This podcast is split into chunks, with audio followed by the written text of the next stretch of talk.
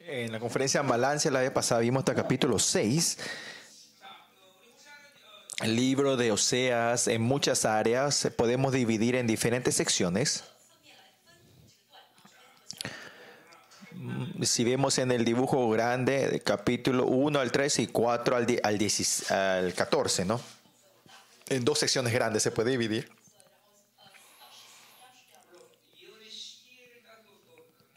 Claro, también se puede dividir en el tiempo de, la- de las profecías que da, eh, eh, los años, ¿no? Y el año, la vez pasada, cuando vimos hasta el capítulo 6 en la conferencia en Malasia, eh, vimos hasta la- el principio y hasta el mediado del, del, ¿cómo era? del reinado de Jeroboam. Y ahora la palabra que se va de este se habla de Joseas y Oseas es el final del reinado de Jeroboam, ¿no? En el libro de Oseas, el punto es porque el punto es por qué es Israel se ha corrompido, ¿no?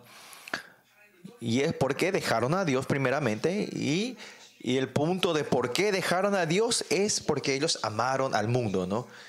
Y eso se aparece en idolatría para los israelitas, en forma de idolatría. Y en ese tiempo idolatría era el mundo, se refería al mundo, ¿no? En ese tiempo, ¿no? Y este tiempo también, eh, amar el mundo es ser idólatras. Es que si ama más a Dios es idolatría. Por eso nosotros, gente de Dios, la iglesia y Israel, no- nosotros no morimos porque no recibimos las cosas que el mundo nos da, sino que morimos porque recibimos y nos mezclamos con las cosas que el mundo nos da. Porque si ven en la Biblia, los hijos de Dios no nos tenemos que preocuparnos en qué comer, tomar y, y vestirnos. Él es el Dios creador.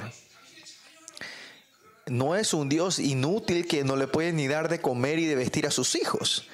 Es porque no creemos al final quién es nuestro Dios. Entra el mundo y no podemos creer quién es Él. Por eso morimos fácilmente nosotros. Por eso en el libro Oseas, si ves, el punto es, es en la corrupción de Israel y la razón que se corrompe Israel porque se ha mezclado con el mundo. Y otra cosa que podemos ver por, con el libro Oseas nosotros es que Israel, es la relación entre Israel y, Dios. Capítulo 1 al 3 habla sobre la, Israel, y la relación de Dios con Israel con una relación de matrimonios. Y esto es una visión o una revelación que solo Oseas ve esto, ¿no? Y, y cuando viene al Nuevo Testamento, habla, y esta revelación se, se, se, eh, se manifiesta hasta, eh, como era, la fiesta del Cordero en el, en el Nuevo Testamento, que somos la novia de Cristo en el final. Por eso la iglesia se dice que es la novia de Cristo. El, el- el elemento más importante de una novia es la pureza. Por eso los hijos, eh, los, los santos de Dios, importante la santidad, la pureza.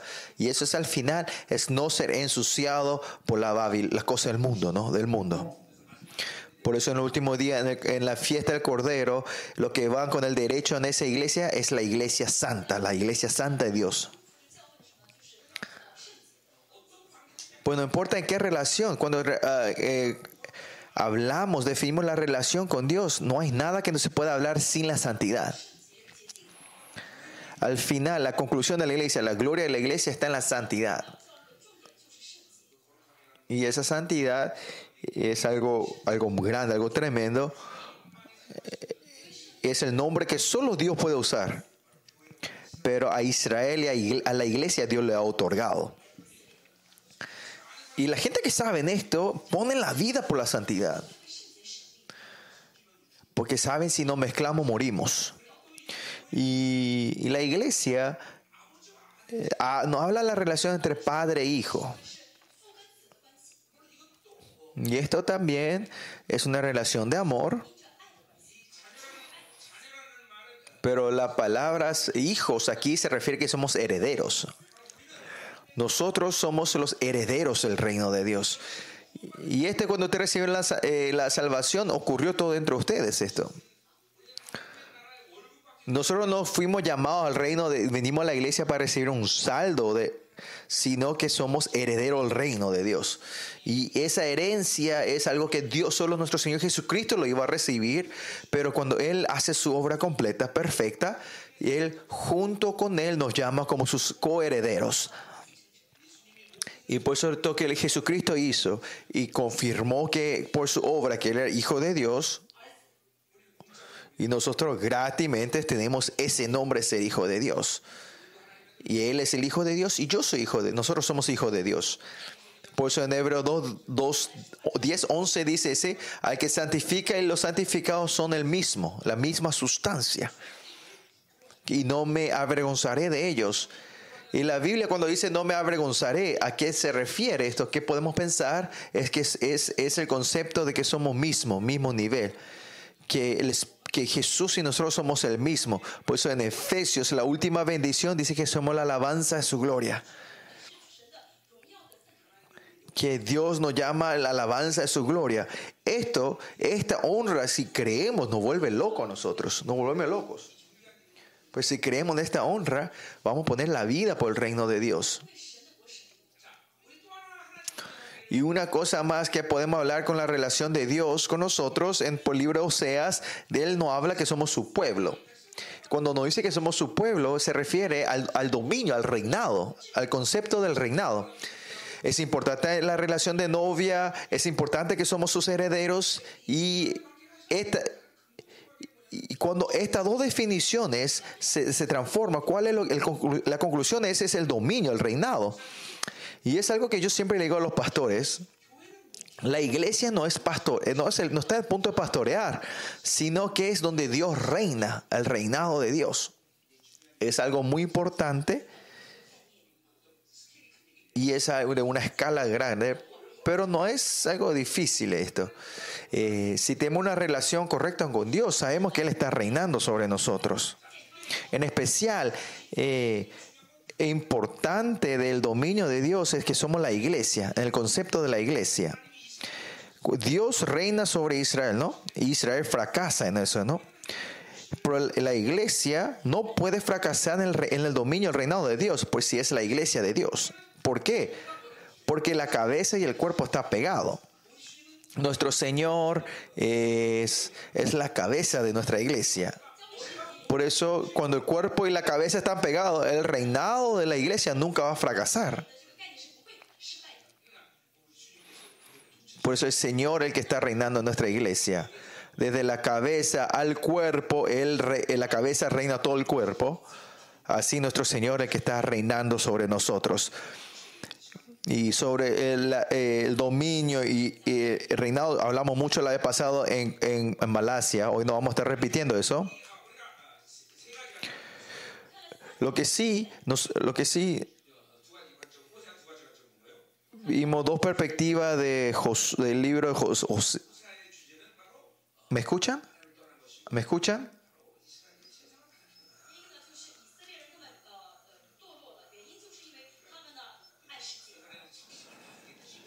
Como dije, no se mezclan esta vez. Nosotros no tenemos que ser mezclados con el mundo. Esto puede ser que algo escuchen como algo muy difícil, pero si saben quién es Dios y si saben correctamente quién soy yo, no nos podemos mezclar. Como el agua y el aceite no se mezclan. Y yo he pasado 33 años, yo nunca recibí nada que el mundo me dio. Claro que sí, hubo tiempo que recibí mi vida cristiana, pero me arrepentí, lo dejé, pero cuanto más dejamos y yo renuncio, mi vida fue entrando en más gloria, en una gloria mayor. Y esto no es un testimonio de un pastor aquí, sino es la promesa de Dios, que si ustedes viven solo de mí, yo le glorificaré a ustedes, dice el Señor. Y por eso la vida en sí no es yo el que vive, sino que Él vive por nosotros. Por eso si no, no nos mezclamos, Él es el que vive por nosotros. Hay muchas... En Gálatas 2.20 nos dice claramente, ¿no? Que cuando fuimos crucificados con Cristo, no soy yo el que vive hoy, sino que Cristo vive en mí. Y esa es la promesa de Dios, que el contenido de mi vida es Él el que vive por nosotros, no soy yo el que vive. Y esto es algo, habrá gente que lo toman algo como muy difícil, pero si saben quién soy yo y saben quién es Él, ustedes van a saber que esto no es algo difícil, ¿no? Porque yo no puedo vivir. Porque si yo sé quién soy yo y si saben quién es Dios, yo no, yo no soy el que puede vivir. Yo no puedo vivir más con mi esfuerzo. Yo no puedo vivir más con mis, con mis fuerzas, con mis actos, ¿no?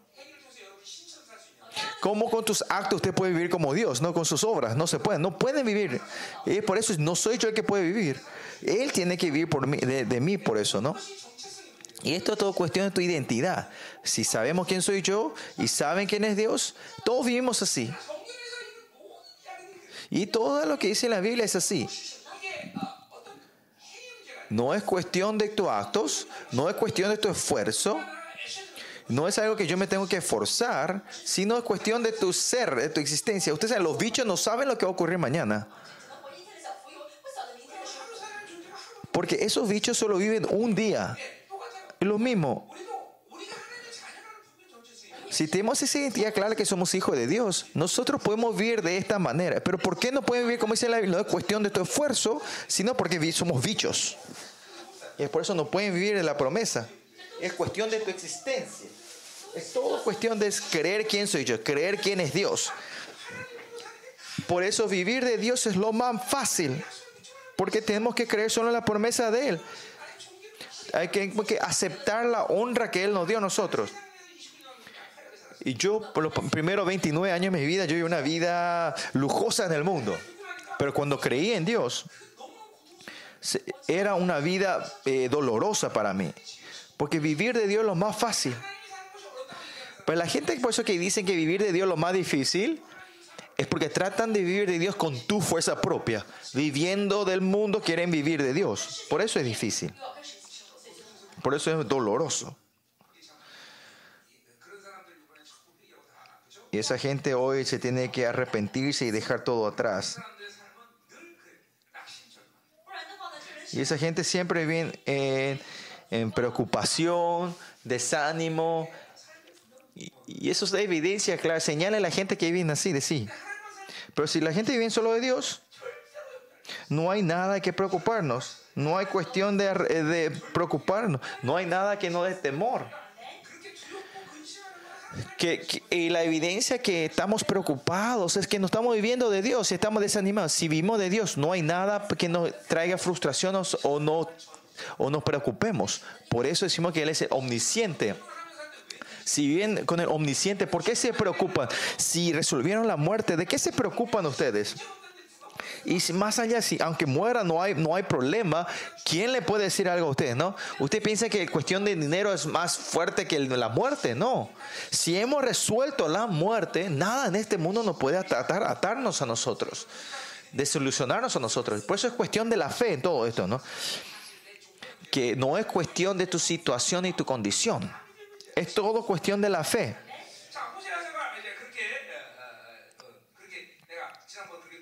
Y así fuimos hablando del libro Oseas la vez pasada. Y eh, eh, era, eh, el capítulo 7 está repitiendo algo parecido a eso. Y hasta capítulo 7 está hablando sobre no, hasta el versículo 7 habla sobre los problemas internos y capítulo, versículo 8 en adelante habla sobre la relación con, las, con la superpotencia de ese tiempo, con las naciones. Y está viendo, estamos viendo la vida insensata de Israel que vive dependiendo del mundo, ¿no? Y eso primeramente porque Israel había perdido su identidad de quién eran ellos y eso es porque ellos perdieron la, pureza de Yahweh y es porque ellos se habían mezclado con Babilonia. Otra forma, se han mezclado con el mundo. Por eso los hijos de Dios, si se mezclan con el mundo, van a morir. Sí o sí van a morir. No se olviden. No es que puede ser o, o no. No, sí o sí van a morir.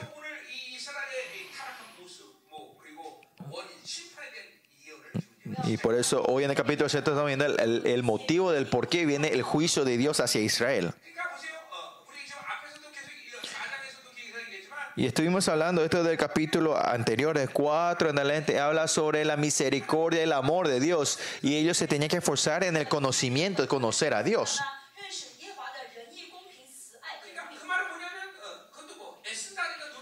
Y procurar no es que ellos se, se esfuerzan, sino estar siempre a la dirección de Dios. Que todo mi pensamiento y mi ser está siempre hacia, destinado hacia Dios. Está, miren solo hoy, chequen hoy en tus pensamientos, ¿qué fue el pensamiento mayor que tuvieron en la vida de hoy? Habrá gente, claro, que solo pensaron en Dios, pero la mayoría no es así. Yo hoy las 24 horas estuve pensando en Dios. Pero hoy también especial porque es conferencia. Señor, hoy qué quieres hacer tú en la conferencia? ¿Qué quieres que haga para esto? Yo soy. Señor, ¿cómo podemos conocerte? ¿Cómo te puedo alegrarte, Señor? ¿Cómo me puedo santificar? ¿Me puedo limpiar? Así todo el día yo estaba hacia Dios. Y por eso es así, necesariamente Dios te derrama la unción, eh, te da la, el poder, la autoridad, alegría y, la unción. Y es porque yo estaba hacia Dios todo el día, ¿no? Pero Israel no pudo hacer eso, ¿no? Estaba siempre pensando en el mundo, estaba mirando sus celulares. Y entonces no hay forma que el mundo, que, que, que si estén todo el día mirando el celular, no hay tiempo para que Dios entre, ¿no? El mundo entra. Ustedes están solo pensando en el mundo, están pensando en la gente, de cómo me puedo regocijar hoy, y están buscando el placer del mundo, ¿no? Y por eso Israel no tiene otra opción más que caer en eso, ¿no? Y cae en la corrupción. Y por eso al final ellos eh, menosprecian eh, la gracia del Señor. Y no hay forma que sepan el amor y la gracia del Señor, ¿no? Y no saber no saber la gracia del Señor significa que no saben de cara que es Dios, ¿no? Y por eso Oseas dice, por no saber, por no saber, eh, Israel es destruido, fracasa porque no tiene la sabiduría, no saben, no tiene conocimiento de mí, ¿no? Y porque ellos no están pudiendo experimentar el amor. Y al final aman otras cosas, ¿no? Aman al mundo, aman el dinero. Y esto todo es idolatría. Todo lo que aman más que Dios es idolatría. Por eso miren, eh, el dinero, todas estas cosas son objetos inanimadas, cosas inanimadas. Pero cuando ustedes empiezan a amar eso, se transforma en persona, en seres, ¿no? El dinero es impersonal. Eh, el dinero no le puede dar dolor a, la gente de Dios. ¿No es así? como una, un objeto, una cosa inanimada, impersonal me puede dar dolor, ¿no? Pero en el momento que usted vende el dinero, eh, una pie, tiene amor, siente dolor. Y eso ya no es más un objeto inanimado. Pero ¿por qué ustedes sienten amor y dolor de sobre el dinero? Porque eso se transformó en una persona para ustedes. ¿Qué quiere decir eso? Que el demonio, un, demonio está en eso. Y eso por eso se transforma en un demonio mamón. El demonio que, que manipula el dinero, ¿no? Miren el celular. El celular es un objeto inanimado, impersonal. Para la gente que aman, tienen gozo y, no pueden sentir dolor. Pero hay gente que ustedes, si no tienen celular, siente un dolor. Y si alguien no le, le, manda un texto durante todo el día, se sienten asolados, ¿no? Y sin celular no saben qué hacer, están aburridos. Y por eso hay mucha gente que pone mucho adorno a su celular, ¿no? No sé qué pegan tanto en el celular, le adornan, le ponen la ropa a sus celulares. Miren, el perro, ¿el perro es un objeto o es una persona? Pero usted no tiene que tener dolor de ese perro. El perro es un objeto. Pero usted tiene amor al perro, y algunas veces cuando no, le hacen caso se enojan. ¿Y es por qué? Porque entró un demonio en ese perro, ¿no? Y por eso esa gente le ponen ropa a los perritos. El perro, la mejor ropa es su piel. ¿Para qué le molestan hacia los perritos? Y ustedes saben, cortarle el pelo, los pelos al perro cuestan casi 100 mil, 100 dólares. Y a mí cortar mi pelo cuesta 15 dólares. ¿Por qué gastan tanto en perros? ¿Y qué quiere decir? Si usted ama otra cosa aparte de Dios, eso se transforma en un ser, en una persona. Mire, esta botellita que está acá, esto es objeto persona. Pero cuánto el hombre tan tonto y grande es un hombre que lo puede transformar esto como una persona, lo puede personificar. Siempre le limpia, le da todo su, cariño, orando, botellita, botellita, eh, como era, eh, concédeme mis deseos, botellita, vos hermosa. Si hace meses así, ahí entra un demonio en este objeto. Y los hombres pueden, los humanos pueden transformar cosas, un objeto en una persona. El hombre así es tremendo. Por eso si ven los perros que, están en, la, en Corea, la mayoría de los perros tienen un demonio dentro de ellos. El demonio la inmoralidad está sobre, el espíritu de inmoralidad está sobre los perros. Porque si el perro está dolor, tiene dolor, se preocupan, eh, se no, están tristes y si los perros no le hacen caso se enojan. Y más allá, si ven en Estados Unidos, hay gente que dejaban toda su herencia a sus perros, ¿no? Hay gente que se casan con sus perros. Hay mucha gente así en el mundo. ¿Eh? ¿Por qué manosean así mi comida?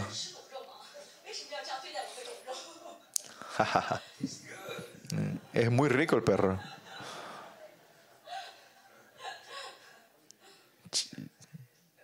Chistes, chicos, chistes. Eh, bueno, eh, broma, ¿no? Bueno, hay que amar solo a Dios. Nosotros no tenemos que poner nuestra nuestra importancia en otra cosa, ¿no? La gente no son es personas, pero, pero si usted ama más a una, una, persona que a Dios, se transforma en ídolo para ustedes, idolatría. Si usted ama más a sus hijos que a Dios, ese hijo se transforma en un Dios para ustedes. Y esa idolatría te va a hacer fracasar la vida.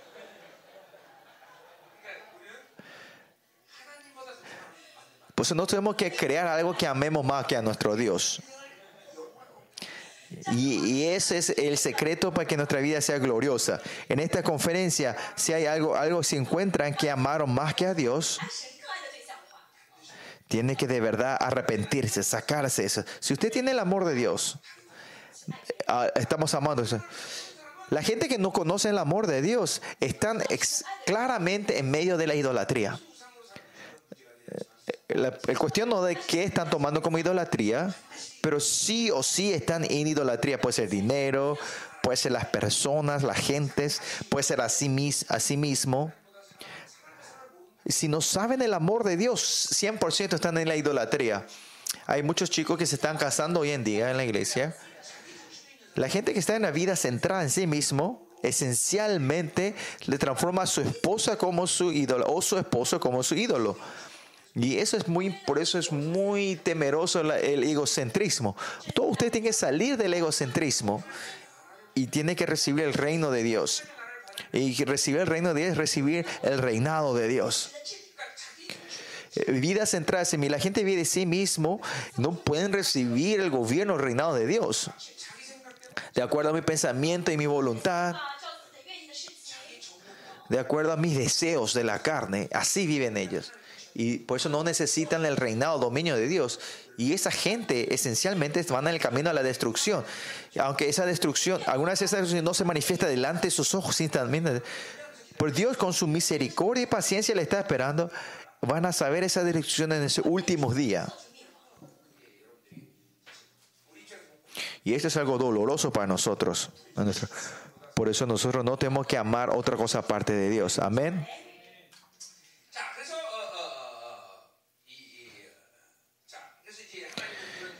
Bueno, y así Israel, Dios ve, ve cómo era la corrupción de Israel y Dios trae esta, este sufrimiento a, Israel, ¿no? Y lo lleva a ellos como cautiverios a, Babilonia, ¿no? Y, ahora estamos viendo esta profecía del capítulo de Oseas, todo el, libro Oseas, sobre el tiempo Jeroboam, el segundo, Jeroboam el segundo, ¿no? Y, en Israel estaba bajo el reinado de Usías, el rey Usías. Y ese era el tiempo de la segunda prosperidad de Israel. Era una nación fuerte, eh, próspera. Esto hablamos en Malasia la vez pasada. ¿Y cuál era el secreto sobre eso? Es que no era porque Israel era sobresaliente o excelente, sino que Dios cambia el, como era, la situación política de, de, cómo era, de Palestina en ese tiempo, ¿no? Hace que Asiria no pueda enfocarse, poner su fuerza sobre, sobre eh, eh, área de Palestina, y ahí Israel se empieza a prosperar. Que todo el gobierno, si ves, el mundo se está moviendo bajo el control de Dios, y, y el centro de eso Dios está moviendo a Israel. Por eso cuando quiera, Él puede cambiar las leyes políticas del mundo y puede transformar que Israel sea fuerte, prosperado o sea débil. Y si ellos se hubieran prosperado y si tenían que saber que era la, la gracia de Dios y humillarse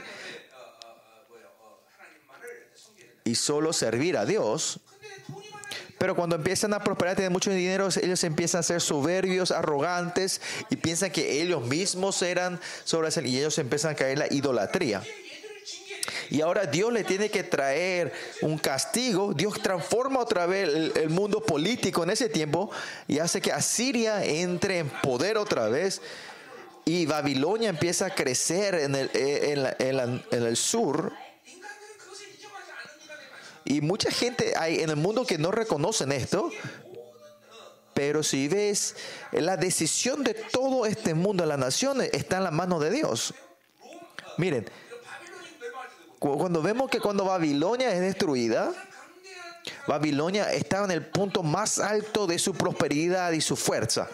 Eh, cuando Dios decide destruir Babilonia, Babilonia es destruida. Lo mismo con Israel. En el tiempo de Jeroboam II y, y, Usía era el tiempo de la segunda propiedad de Israel. Dios trae estas ironías en el mundo. En 30 años Israel es destruido completamente. Miren, Miren, Estados Unidos va a ser destruido en 30 años. ¿Pueden imaginarse ustedes eso? Que, que que en China va a ser destruido en 30 años. En la lógica humana esto es imposible.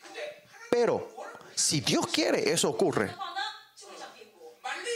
Malasia, Dios quiere, en 30 años le van a dar como la nación más fuerte del mundo. ¿Es posible o no es posible? Lógicamente esto es imposible hoy. Que en 30 días Malasia no va a poder ser el país más fuerte de este mundo, ¿no? Pero Dios puede hacer eso. ¿Por qué? Él puede hacer fracas, destruir a todas otras naciones, darle terremoto, hacerle explotar eh, con volcanes, hacer que haya enfermedades en, esos países y solo si le guarda Malasia, Malasia se transforma en el país más fuerte del mundo, ¿no? No es difícil esto para Dios. Dios puede hacer esto en los últimos días va a ocurrir eso, ¿no? En el momento, en el día cuando el Señor Jesucristo vuelva a esta tierra, va a haber un gran terremoto. Y ese terremoto se va a ser el punto 9. Esto, y ven, el monte Sion es único, queda, queda, queda exaltado y todos los otros montes quedan como valles. Y solo la montaña Sion queda en alto. Y, como y, el valle Kidrón es completamente, eh, como era, hay un terremoto. y después de la vuelta del Señor, 40 días después, eh, ocurre algo que todo el mundo, la tierra eh, son destruidas. Dice que todas las cosas, edificios, todas las cosas construidas con las manos de hombres serán destruidos. Y va a haber un terremoto como 15, 15.0, ¿no? ¿Y dónde el único lugar que no se destruye? Solo esa tierra donde Jesús vino a Israel, esa tierra no, no, no, no afecta a este terremoto.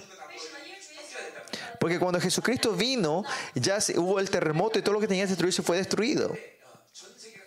Pero viene ese día donde el mundo entero es destruido completamente. Y solo Israel queda como el único país fuerte. Y ese es nuestro Dios. Ustedes no pueden creer eso. Y si ven esto en Apocalipsis, Babilonia dice se divide en tres secciones. Y toda la cosa construida por hombres será destruido. Y ahí se va a abrir el cosmos, el cielo, ¿no? Y todas eh, eh, estas basuras de la destrucción van a ser absorbidas hacia el cielo. Esto es algo que yo me imagino. En la Biblia no dice nada de esta parte. Pero esos, esos cementos, esas destrucciones, esa basura, ¿dónde se va a tirar, no? Dios va a sacar eso fuera de este universo. Y para Dios todo esto es posible. Si viven de Dios, ustedes van a saber la grandeza de Él. No hay nada que Él no pueda hacer. Por eso yo creo 100% eso de que el mar se partió en dos. Y, y Dios me dio, me dio eh, como esa experiencia, ¿no? Eso de que los muertos resucitaron, eh, que el mana caiga otra vez, que haya la, la imitación de los cinco mil. Dios es posible, es más que posible para Él. Por eso tenemos que ser humildes delante de Él. Si nosotros no hacemos el machito delante de Él, vamos a ser destruidos. Y todo el destrucción de Israel viene por la mezcla con el mundo, ¿no? Entonces vamos al texto de hoy, Oseas capítulo 7. Y versículo 1 a 7 habla, empieza a hablar sobre la maldad de Israel, el pecado. Y si ven capítulo 7, versículo 1, y esto es algo que está conectado con el eh, versículo 11 del capítulo 6, capítulo anterior. Capítulo 6, versículo 11, entendimos que, oh Judá, para ti está preparada una ciega.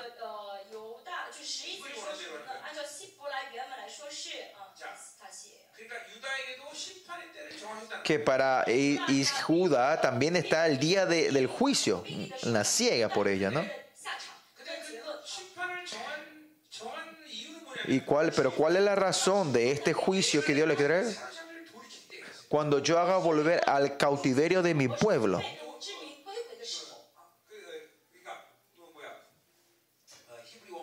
Si vemos esto en el lenguaje original,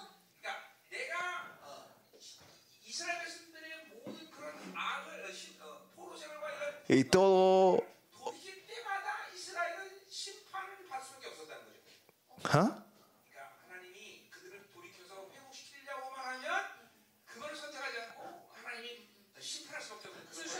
Eh, que cada vez que Dios hacía que ellos vuelvan y se arrepientan, en ese momento ellos tomaban el camino equivocado y por eso Dios tiene que traer el juicio, ¿no? Y capítulo 7, versículo 1 habla lo mismo otra vez. Dice que mientras yo curaba a Israel, cada vez que quería curar a Israel, Efraín él, eh, eh, cogía la iniquidad, ¿no? Cada vez Dios quería sanarlos, ellos no es que vuelven a Dios, sino se escapan de Dios, van buscando otras cosas. Y esto es algo muy importante acá. Ah, tenía que pararse delante del faraón. ¿Y cuál es el secreto que él se paró delante del faraón? en que en cada tramo de su vida, aunque venía dificultades, Él nunca rechaza el, el camino que Dios preparó en ese tiempo. En el momento que iba a morir por sus hermanos, Él no rechaza ese camino cuando fue llevado como esclavo y entró a la casa de Potifar, a cuando fue seducido por esa mujer, él no rechaza ese camino que Dios le había preparado.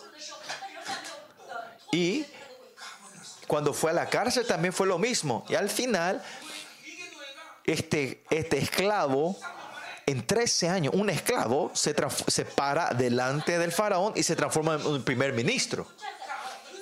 ¿Y cuál es el secreto? Esto es que José no tenía ninguna herida. No tenía la fuerza para rechazar a Dios no tenía esta incredulidad hacia Dios. Por eso en cada tiempo no Noé que se, se desanimaba, se enojaba, así no, no reaccionaba. Por eso la vida de José, Dios lo toma, la vida de José lo lleva adelante del faraón. Algunos de ustedes sabrán así, por ejemplo. Hay mucha gente que vive la vida de ustedes siendo apaleados por sus hermanos. ¿Por qué? Porque tienen muchas heridas. Y cuando tu hermano te quería matar, y si ustedes pelean, mueren en ese momento, ¿no? O se van a la casa de Potifar y caen en la tentación de esa señora.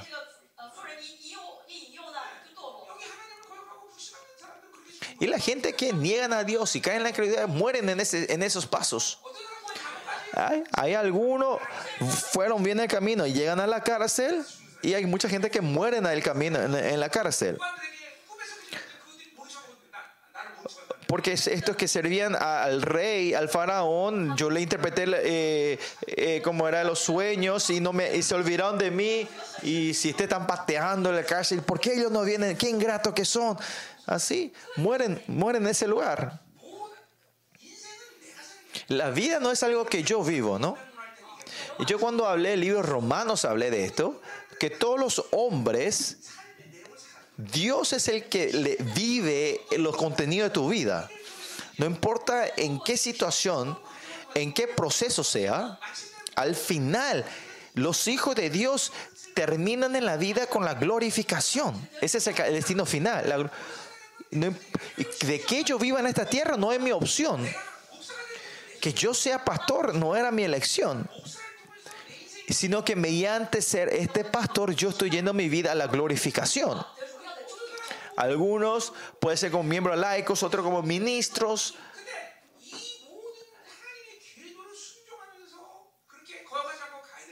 Pero todos los que eh, van a Dios no tienen que negar esto y ver al Señor. Pero como si tienen estas heridas y ataduras como Israel y tienen la fuerza para negarle a Dios, si tienen esa incredulidad, si tienen el espíritu del mundo, no pueden ir el camino de Dios. Y así es Israel. Si cuando Dios le quiere guiarles a ellos en, el camino, en la dirección de Dios, se escapan otra vez. Dios es Rafa, el que le quiere, eh, eh, quiere sanarles, ellos otra vez eligen la maldad. Y por eso ellos fracasan en el camino, en la dirección que Dios les quiere llevar las glorificaciones a ellos. Israel era una persona, el grupo que podía llegar a Canaán en un mes, pero en cada momento ellos se negaban a Dios, eh, tenían incredulidad y vivían de sus deseos. Por eso no podían llegar en un mes a Canaán. Por eso tuvieron que pasar 40 años y tuvo que ser una nueva generación. Esa generación desaparecieron todos. Y habrá gente de ustedes así esa gente que tiene que ir el camino que Dios preparó en un mes, hay mucha gente que está en 40 años girando ese camino. ¿Por qué? Ahora muchos se le meten. Eh, tu, tu incredulidad, eh, la tendencia mundana del mundo, tus heridas, tus dolores, tus rechazos, hacia usted no pueden llegar a la glorificación, el camino final de, de, de que tiene Dios para usted. Todos nosotros estamos yendo a esa predestinación, ser santos y sin machas.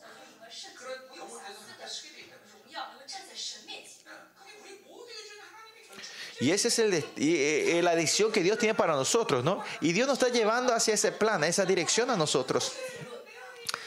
Pero eh, esas ataduras, incredulidades, dolores, heridas, todos estos ganchos del enemigo que están entre ustedes, hace que se desanimen fácilmente a usted. Y hace que no puedan entrar en la glorificación ustedes. Y en esta conferencia tenemos que, sacarnos estas heridas y dolores nosotros. No importa qué situación venga a nuestra vida, saber su soberanía, creer en eso. Y si seguimos esos pasos, vamos a entrar en esa glorificación.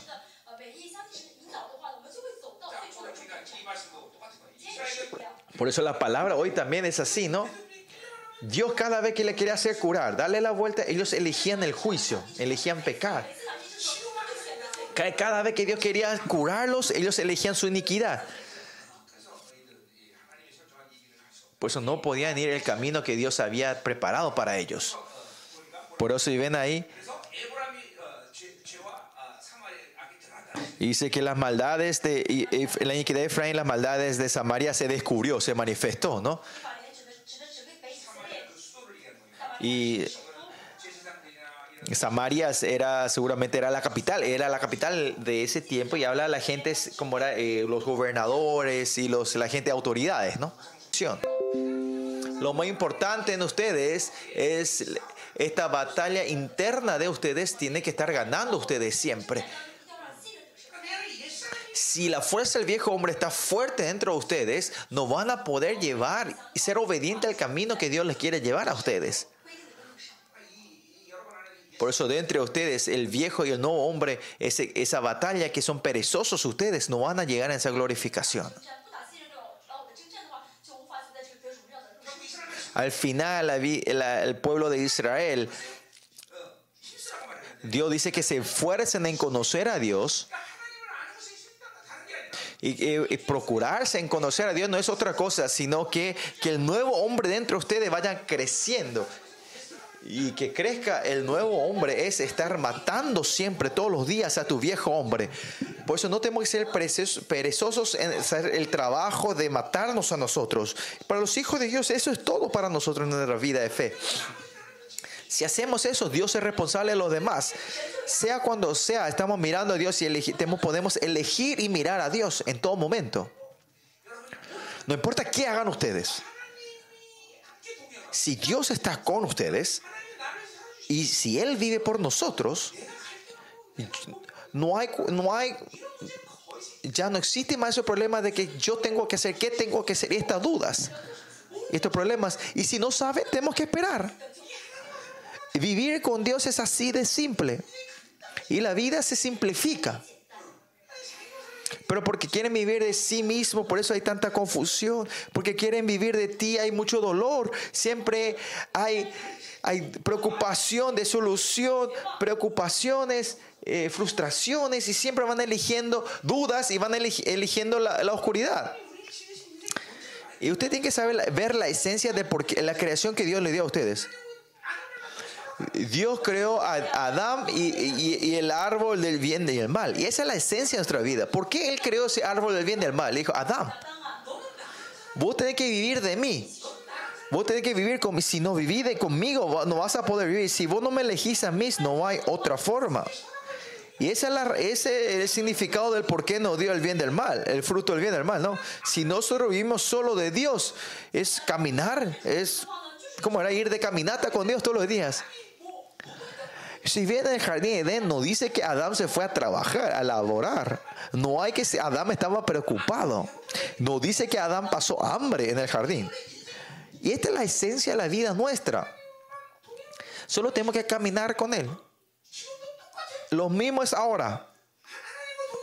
La gente que camina con Dios no tiene por qué preocuparse de qué vestirse y de qué vestirse y de qué comer.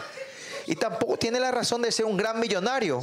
Porque si Dios es responsable de toda mi vida, ¿para, para qué el punto de poseer muchas cosas? Yo soy pastor, ¿no? Tenemos nuestro pastor está asociado en la iglesia. Lo único que yo hago es orar yo qué voy a poder hacer con todos estos miembros de mi iglesia, ¿no? Yo no puedo ser responsable ni de una de estas personas que está aquí. ¿Y cómo voy a ser responsable de las 500 miembros, los 500 miembros de la iglesia, ¿no? Por eso lo único que hago, oro y Dios es responsable de los demás. Los que van a ser destruidos son destruidos. Eh, los que van a ser bendecidos son bendecidos. Es así. Y, la vida de la gente es todos así iguales. Importante es vivir solo de Dios. Por eso no sean engañados. ¿Cómo la gente puede vivir solo de Dios? El hombre puede. No.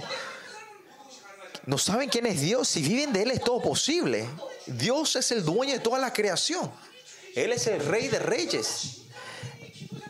Si usted tuviera una vida verdadera con significado de oración, con tu oración Dios va a hacer todo. En mi vida yo vi que con mi oración Dios fue haciendo todas las cosas. Hizo cambiar el corazón de mis enemigos, cosas imposibles empezaron a ocurrir. No hay nada que yo tenga que hacer. Yo soy una persona que claramente cree que Él es el Rey de Reyes y Señor de Señores. Y yo creo 100% en eso. Amén. Y ese es nuestro Dios. Y ustedes son seres que tienen que vivir, están progra- programados, creados para vivir con Él. Pero el problema es tu incredulidad. No pueden creer en Dios. Por eso no pueden caminar con Él. Por eso ustedes piensan hacer todas las cosas. Que lo que yo pienso es lo mejor, es lo que es mejor para Dios. Esto es, ustedes están pensando que es bueno, pero no Dios. Por eso no hay nada que yo deseo. No hay nada que yo deseo y pienso. No hay mis posesiones. Dios, tú encárgate de todo, porque mis cosas son tuyas y tus cosas son mías. Amén. Su cara se están oscureciendo más y más. Ustedes no viven así, parece. ¿Por qué no viven así? La Biblia dice que tenemos que vivir así. Tu vida tiene que ser caminar conmigo, dice el Señor. Ustedes no viven así. Cuénteme el secreto de ustedes, como siendo hijos de Dios no viven así. A ver, cuénteme un poco. Cuénteme el secreto. Como hijo de Dios pueden vivir así. Si viven así, viven, ocurre eso. Mm, no se mezclen. No se mezclen, por favor.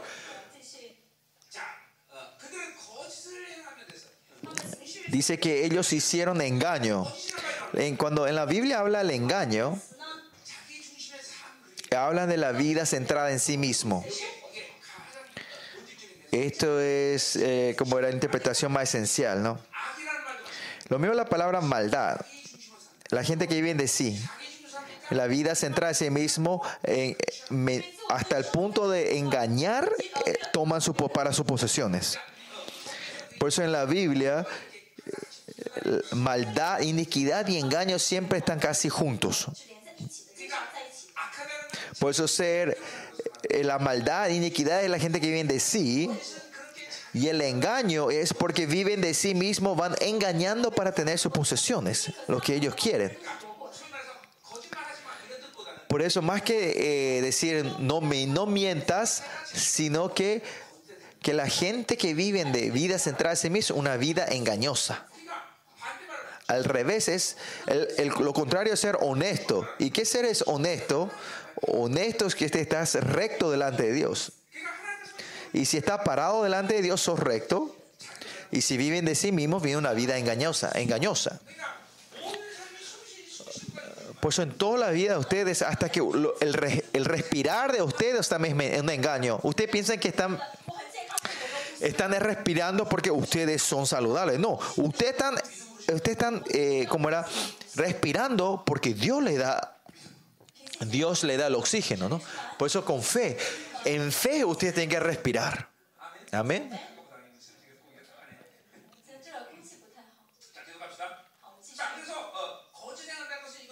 Vivir en el engaño es una vía central en sí misma. Y dice que y, y entran el ladrón, dice. Entra el ladrón significa que empiezan a robar en secreto, ¿no? Es un, es un pecado que, que cometen en secreto, ¿no? Que se olvida, están, porque ellos están negando que Dios le está mirando. La gente que vive de Dios en cada momento no pueden negar que Dios le está mirando a ellos, que Dios está con ellos. Pero si, si, porque si Dios le está mirando, ¿cómo pueden pecar ustedes?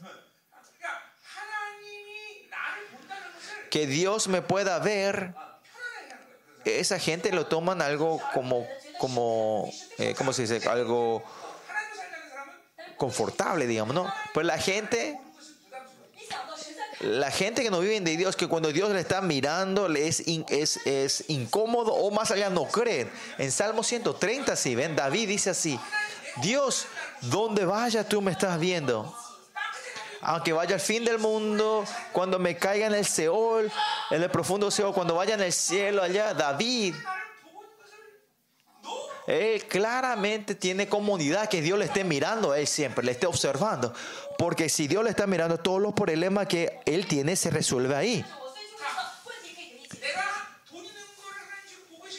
Dios, si yo no tengo dinero, Dios está viendo que no tengo, vendrá. Sí, Él está viendo que vos no tenés el dinero. Él sabe tú, que necesitas dinero.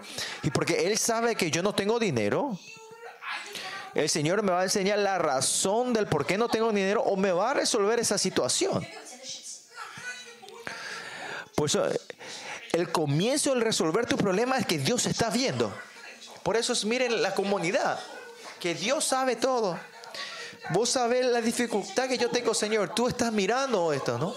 Ahí viene la solución de todos tus problemas. Y eso es posible porque no viste una vida centrada en sí mismo. Pero los malvados no son así, los impios ellos tienen, le molestan, es incómodo que Dios le esté mirando o no reconocen eso. Y por eso vive una vida que se le antoja, ¿no? Ustedes están, ustedes están cómodos, alegres y libres de que el Señor le está mirando a ustedes.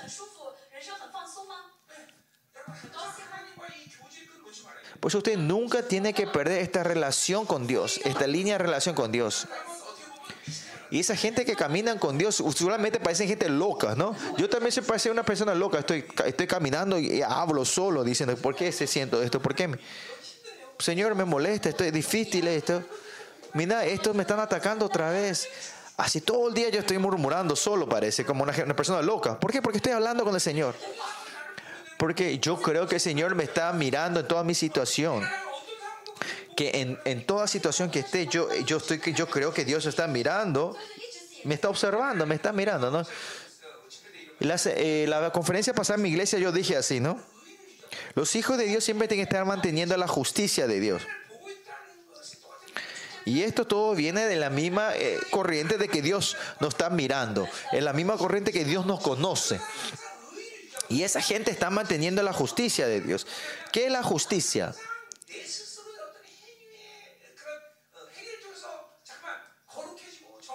No es que, tra- no es que me esfuerzo de santificarme a mí con mis, con mis obras y mis actos, sino que mantenemos un estado que podemos encontrarnos con Dios. Que con mis actos yo no me puedo encontrar con, con Él. Con mis obras yo no puedo ser perfecto y no puedo llegar a la justicia de Dios. Por eso es que necesitamos la sangre de Jesús. Y la gente que mantiene esa justicia, ¿cuál es la evidencia de esa persona? Que continuamente están arrepintiéndose de algo. Ah, mi- vi algo sucio, Señor, me arrepiento. Si dije una mentira, me estoy arrepintiendo. Continuamente ese estado de arrepentimiento está, mi estado está en- en- y ese es, es, es que mantenemos la justicia. Eso significa mantener la justicia. Y porque mantenemos la justicia, tenemos esa condición de poder encontrarnos con Él. ¿no? Por eso continuamente están murmurando, buscando de Dios. Hice esto, hice lo otro mira, hice esta maldad otra vez. Mira, hice esta ira y este enojo. Y así van hablando con Dios.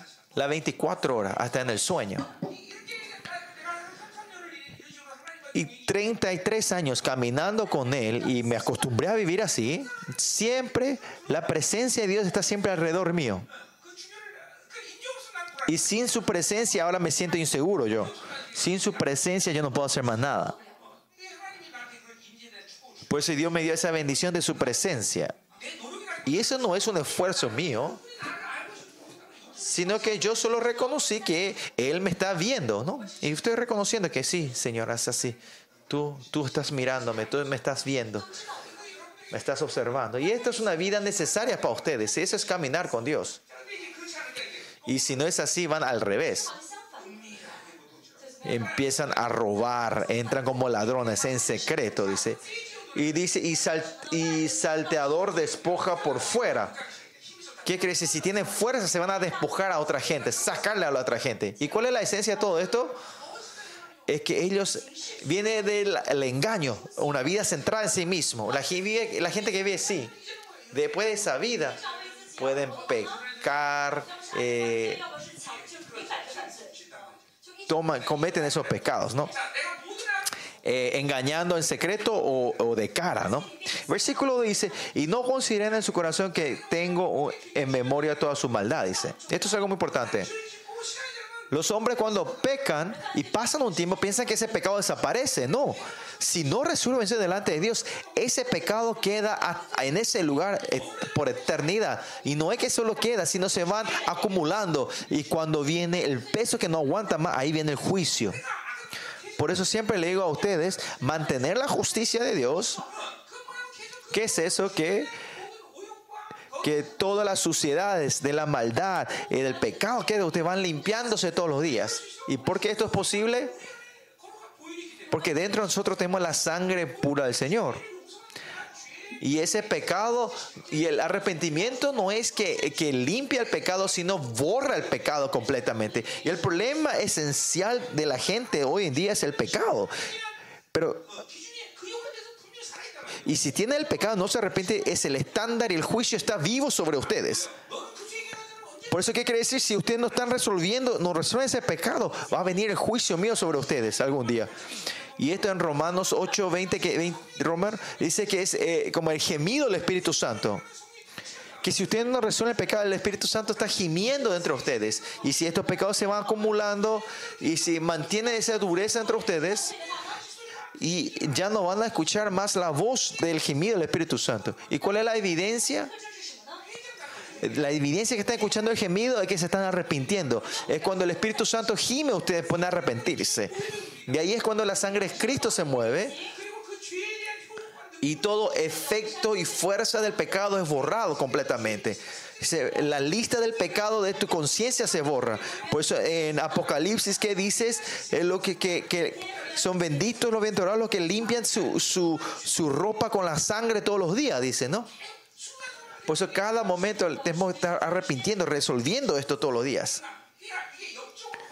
Pero la gente que son santos espiritualmente no aguantan que el pecado ni un sentido. Cuán pesado el pecado, que de verdad es muy pesado, es tremendamente pesado.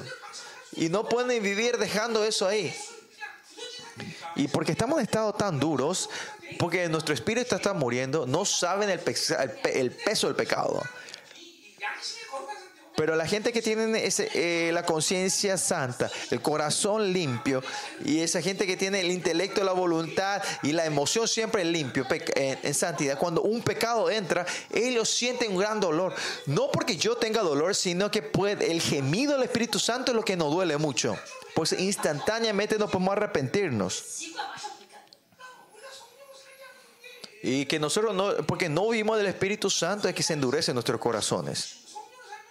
Y si vivimos del Espíritu Santo, no podemos vivir una vida eh, menospreciando estos pecados, ignorando, y no puedes vivir ignorando la lista de tus pecados que están dentro de ti. Mucha gente que tiene la lista del pecado en nuestra conciencia, el enemigo puede sacar esa lista cuando se le antoje y utilizar contra ustedes. Por eso, miren, el contenido de mi vida no es algo que yo elijo. Dios vive por nosotros.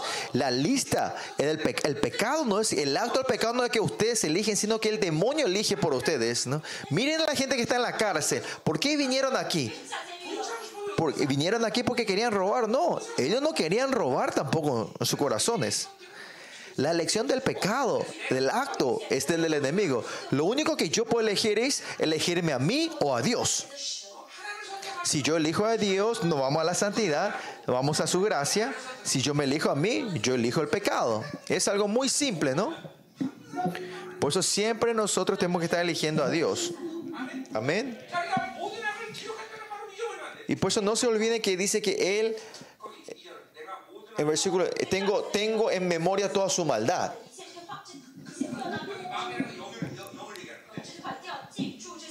en mi memoria, en mi espíritu, la función del espíritu, ¿no? Por eso si yo peco en mi intelecto, intelecto, emoción y voluntad, eh, ahí tiene, eh, afecta a toda esta área, ¿no? Si usted está lleno del Espíritu Santo y el estado que no esté lleno del Espíritu Santo, claramente cambia la forma de tu vida, claramente. Si está lleno del Espíritu Santo, ir conocer a Dios todos los días es, es, es, es gozoso poder recibir el amor de Dios y no hay fricción para recibir ese amor. Pero si no están yendo el Espíritu Santo, sa- conocer a Dios no es tan gozoso, no sienten el amor de Dios y tu voluntad tiene más fuerza para rechazar a Dios. Y es claramente diferente, se puede ver la diferencia en la gente que está yendo al Espíritu Santo y no están yendo al Espíritu Santo, ¿no? Este estado tiene que sentir claramente entre ustedes esta diferencia. Ah, yo estoy lleno del Espíritu Santo. Ah, yo no estoy lleno del Espíritu Santo. Yo estoy lleno de la maldad. No importa si, miren, están en una misma situación. Si hay problema por el dinero, la gente que está lleno del Espíritu Santo, su reacción y cuando no están lleno del Espíritu Santo, la reacción es completamente diferente. Y eso no es a la emoción, sino que cuando estamos llenos del Espíritu Santo, viene una situación, reaccionas en la fe. Y esa situación es llevada a la corriente de Dios. Ya ese dinero ya no es más problema para ti si reaccionaste en la fe. Pero cuando nos está lleno el Espíritu Santo, mi, que querer resolver con mi pensamiento y mis métodos, ¿no? Porque todo lo que el hombre elige es muerte, dice Proverbios, ¿no? Y eso va a la corriente del enemigo. Por eso vivir de la fe y no es, es diferente, clara diferencia en tu vida. Tu hijo, tu hijo eh, te rompe, eh, te, da, trae dolor. Si comenzás con fe, si reaccionás con fe a esa situación, no es manipulado por el enemigo. Pero si no está el Espíritu Santo, está, te en preocupación, te enojas, te desanimas, te desilusionas. Y, ahí el enemigo empieza a manipular esa situación reinar esa situación. Por eso en la vida no está lleno del Espíritu Santo, está, es completamente diferente hay una un resultado diferente. Ah, bueno, en situación te eligieron la herida. No es que termina solo con recibiendo la herida, sino que el enemigo continuamente está el enemigo usa continuamente esa herida para desviarte del camino que Dios tiene para ti, el plan que Dios tiene, y no puede ir en el camino, en la dirección que Dios quiere. Escuchen bien, un hombre que esté vivo, no es que van como se le antoje la vida, sino que por, sea por Dios o por el enemigo, claramente es controlado tu dirección. Por eso tenemos que, sí o sí, tenemos que vivir de Dios. Por eso los hombres somos seres muy sensibles. Los humanos no es que al azar llegaron a no es porque vivieron por vivir llegaron a este punto hoy en tu vida, sino que qué eligieron hasta hoy ha hecho que ustedes estén hoy aquí de esta manera. Aunque usted elija mal, el problema no es problema porque si se arrepiente Dios te va a llevar a la derecha y la, o sea, correctamente, porque no se arrepintieron, llegaron hoy donde están ustedes. ¿Me están escuchando? La palabra está entrando. Por eso es siempre importante es si yo no me arrepiento, si no creo en el poder de la sangre de Cristo, no se resuelve. Eso tienen que tener ustedes en la cabeza. Y tienen que saber que esto se va a ir acumulando, se va acumulando. Miren, los hombres en la creación, ¿por qué viven una vida tan dolorosa los hombres? Porque no están resolviendo el pecado. ¿Por qué Israel necesita el templo? ¿Por qué los israelitas son tan orgullosos de sí mismos? Hay muchas cuestiones del por qué. Y eso es porque ellos tienen la forma de resolver su pecado. ¿Por qué ellos necesitan el templo? Porque quieren dar el sacrificio y resolver el pecado. Y más allá no es un, resolver completamente. Porque ellos tienen ese orgullo de ser su, eh, el, pueblo, el pueblo elegido. Porque los humanos, gentiles son gente que pecan y des- mueren. Pero nosotros somos el pueblo que resolvimos el pecado. Ahí viene la diferencia entre los elegidos, eh, el pueblo elegido y el resto, los gentiles, ¿no? Y más allá, los israelíes no habían resuelto el pecado eternamente, sino temporalmente. Pero igual tiene esa honra, ella y orgullo. Y ustedes, Jesucristo vino, murió por nosotros y limpió todo el récord de nuestros pecados y dio la sangre que esto de nuestros sedes. Miren, el privilegio que tenemos nosotros, y si no usan este privilegio, no utilizan este privilegio, es tonto, ¿no? Este estado puro, perfecto de no tener pecado, ese estado nos otorgó, dice Jesucristo, y esta es la libertad de las glorias, ¿no? En Romano 8 dice la redim- redimis- redimisión, re- redimisión, redimisión, redimi- redimir el cuerpo, ¿no? La redención del cuerpo. ¿Qué quiere decir? Es que Dios es un estado que podemos ser 100% obediente hacia Él. Por eso todo lo que Dios, la voluntad y la dirección que Dios tiene, y no hay fricción, la vida de usted está terminada, está completa ahí termina el partido. Pero José, como vimos hace rato, no importa si se va a la cárcel o si viene una mujer, la acusa, él puede eh, aceptar la voluntad de Dios en todo, ¿no? Mire, un esclavo, el ya abajo, el esclavo, en 13 años se transforma en el primer ministro de la nación más grande del mundo, en ese tiempo, ¿no? Pero porque ustedes se pierden, se pierden por 40 años. Hay mucha gente que están dando vueltas y vueltas por 40. Y hay una canción que ellos cantan muy bien. Vuelta y vuelta, vuelta y vuelta, ¿no?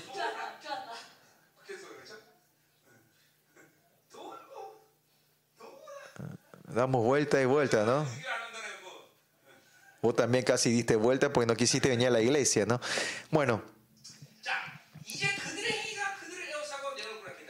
Y ahora dice que ahora les rodean sus obras, dice, delante de mí están. Cuánta maldad, cuántos pecados se están acumulando ellas que le han rodeado a él como una muralla. Por eso si no resolvemos el pecado, esos pecados continuamente nos va a ir rodeando, acumulándose en nuestra vida. Y nuestra vida no es esa vida para nosotros, ¿no? En Zacarías 2.5 dice que Él nos rodea con su fuego nosotros, muralla de fuegos.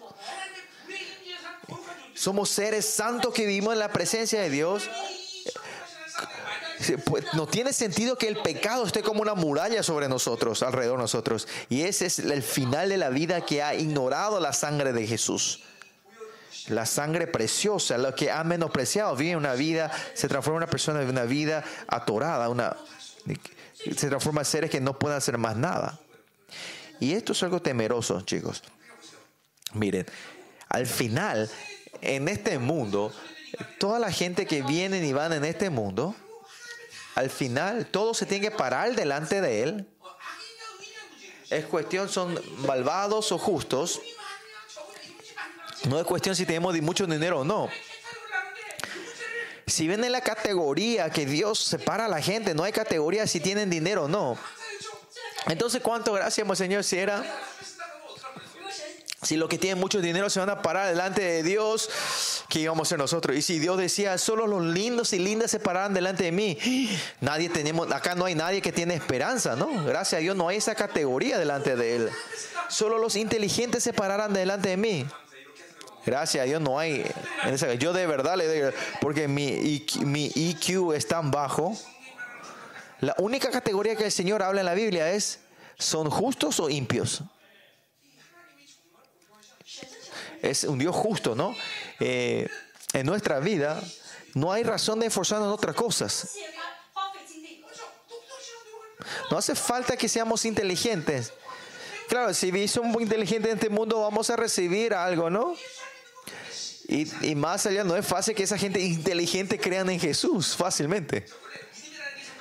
Porque la fe tiene esa tendencia un poco, ¿no? Esos elementos, ¿no? Y esas chicas lindas no es fácil que crean en Jesús tampoco. Porque las que son lindas son arrogantes un poquito, ¿no? Diciendo, se ven en el espejo y dice, viste, vos sos perfecta, vos sos perfecto. Y porque son así arrogantes, no pueden creer en Jesús, ¿no? Y si tienen dinero, a eso ni que hablar, ¿no? Por eso ser feos, sean eh, tontos, pobres. La Biblia ama a esa gente. Y esos son los remanentes, David. Eh, eh, los, eh, los cojos, los echados. Dios ama a ellos, ¿no? A ver, aplaudan a la gente que piensa que yo estoy en esa turma, ese grupo, yo soy de ese grupo. Los que no aplauden, ¿ustedes tienen algo? Especialmente vos, tenés que aplaudir. Nosotros somos esa clase de seres, ¿no? No tenemos nada. Por eso solo tenemos solo a Dios. Solo tenemos que tener a Dios. Le damos gracias a Dios, ¿no? Y bueno, versículo 3 al 7. En la profecía sobre la maldad de la corrupción de Israel en los últimos tiempos, o sea, el final de ellos.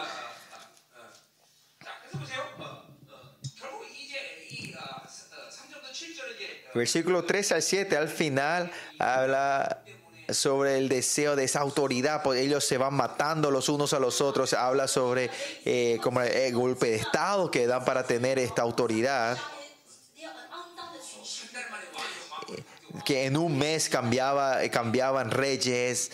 Eh, y Jeroboam II, su hijo era Zacarías, el rey Zacarías fue, eh, es, matado por el rey Salón y el Salón eh, le saca el rey Munás. Eh, Salom, Mahanam le quita a él después, Pecaya le quita a Manahem y Peca le quita a Pe- En este cuatro años procesos cambian siete veces cambian, eh, cambian reyes, ¿no? En siete años, ¿no? Más o menos. Y este es el deseo de la, de la ¿cómo era? Del, del control, de, de autoridad, ¿no? Y usted- hablamos sobre el, el deseo del poder, viene eh, con el deseo del placer, vimos en Habacuc, placer y poder, ¿no? Yo no estoy hablando de algo divertido, me gusta la cosa divertida, sino que, eh, por el deseo de querer controlar, po- eh, tener poder, viene de eso, ¿no? La fuerza que ustedes quieren eh, poseer, o sea, controlar, viene ese deseo del placer. Por ejemplo, yo soy pastor. Cuando un pastor, si tienen este deseo del poder, el deseo del autor, reinar, ellos cómo sacan ese estrés, ellos se destresan con el placer. O se ponen a ver muchas películas o algo, buscan estos placer del mundo para destresarse.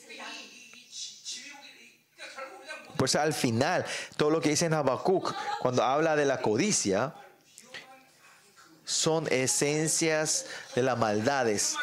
Fuerte, ¿no? Yo siempre dije esto, ¿no? Cuando nosotros nos vamos arrepintiendo profundamente, al final de ese arrepentimiento, es como dice Habacuc, podemos, tenemos que ver estas cinco maldades de los deseos de la carne que habla Habacuc. A mucha gente normales no tienen los ojos para ver estos deseos de la carne, de la Marte querer poseer algo, ¿por qué eso es maldad? Van a decir esa gente. Esa gente que quiere vivir un poquito segura, ¿por qué eso es maldad? El logro y el éxito, ¿por qué eso es maldad? ¿Cómo puede ser eso maldad? ¿Por qué tener poder es maldad? Pero todo esto es idolatría. Por eso si tenemos estos deseos van a caer en la idolatría. Si tiene esta codicia en vez de amar a Dios, van a amar esos otros deseos que están dentro de ti. Por eso la idolatría al final es deificar, deificar los deseos propios, ¿no? Y, idolatría es usar a cualquier Dios que sea para recibir lo que yo quiero. Esencialmente, esa gente lo transforma a nuestro Dios como un ídolo. Para ellos, Dios o Baal es lo mismo. Solo el nombre le ponen Dios pero si es alguien que le va a bendecir a ellos, no importa el nombre de ese Dios. Y esa es la imagen de la iglesia hoy en día. Utilizan a Dios para recibir bendición. En Colosenses 3:5 vimos eso, que la avaricia, codicia es idolatría.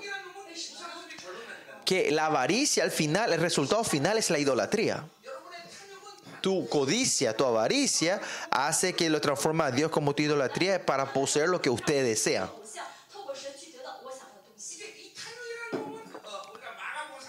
En Marcos 4 hablamos sobre esta codicia. Avaricia, codicia son, que significa existe dos gobiernos dentro de nosotros. Estos son los creyentes, ¿no? Dios está dentro de mí pero el otro demonio también está dentro de mí. Por eso la vida siempre termina en, en conflicto. Dios también me reina a mí, pero algunas veces el- el- la idolatría reina sobre mí. Por eso la vida de ustedes es tan dolorosa, difícil, ¿no? Y esa gente tiene continuamente un conflicto, hay mucha preocupación, hay mucho des- desánimo. Y esa gente que tiene desánimo tiene que tener, tiene que estar atentos, ¿no? Y esa que tiene desánimo que tiene que no, la gente se animan porque no tienen, no es porque no tienen fuerza, sino que que el deseo de la fuerza que ustedes tienen no es satisfacer, no pueden poseer lo que quieren, por eso son desánimo. Es, no solo es que no tienen fuerza para poseer lo que quieren, ese es el desánimo. Y esa gente que tiene desánimo fácil, tienen avaricia, mucha avaricia, ¿no? Usted tiene que estar viendo esto claramente, que la avaricia es algo muy, muy peligroso, ¿no? El rey de Israel es, es, el rey de Israel es Dios. Si yo soy rey, ahora viene el problema. Todos los, lo que el enemigo quiere hacer en el mundo hoy en día es que yo sea el rey de mi vida, mi reino, mi mundo. Usted tiene que salir de este mi mundo. Esa gente no puede recibir el reino de Dios. La gente que está centrada en sí mismo tiene mucha avaricia, mucha codicia dentro de ellos. Por eso Israel desde Samuel, el tiempo de Samuel, ellos querían ese eh, estado del, rey, monarquía. Eh, eh, Samuel negaba eso. Si Dios es rey, ¿para qué piden otro rey? Ustedes también, si, Dios es nuestro rey, otra cosa no nos puede reinar a nosotros. Y este es, este es el orgullo de la gente espiritual. Qui- ¿Quién se atreve a reinar de mí? Solo Dios me puede reinar a mí. Amén. Ese tiene que ser nuestro orgullo espiritual. Pero este mundo hoy en día hay muchas formas de gobierno. Democracia, comunismo, monarquía. Hay muchos, hay muchos. Pero si vemos, al final son dos formas. ¿Es Dios el rey o yo soy rey? No importa quién forma de esta vida, en el gobierno de esta vida, no te puede... Eh, no te puede dar el gozo. Porque si ese hombre que es reina para sí mismo, no le va a dar gozo a nadie. Solo Dios tiene que ser nuestro rey para que nosotros podamos entrar en esa glorifica, glorificación. Perdón. Bueno, vamos al versículo 3 entonces. Con su maldad alegran al rey y a los príncipes con sus mentiras, ¿no?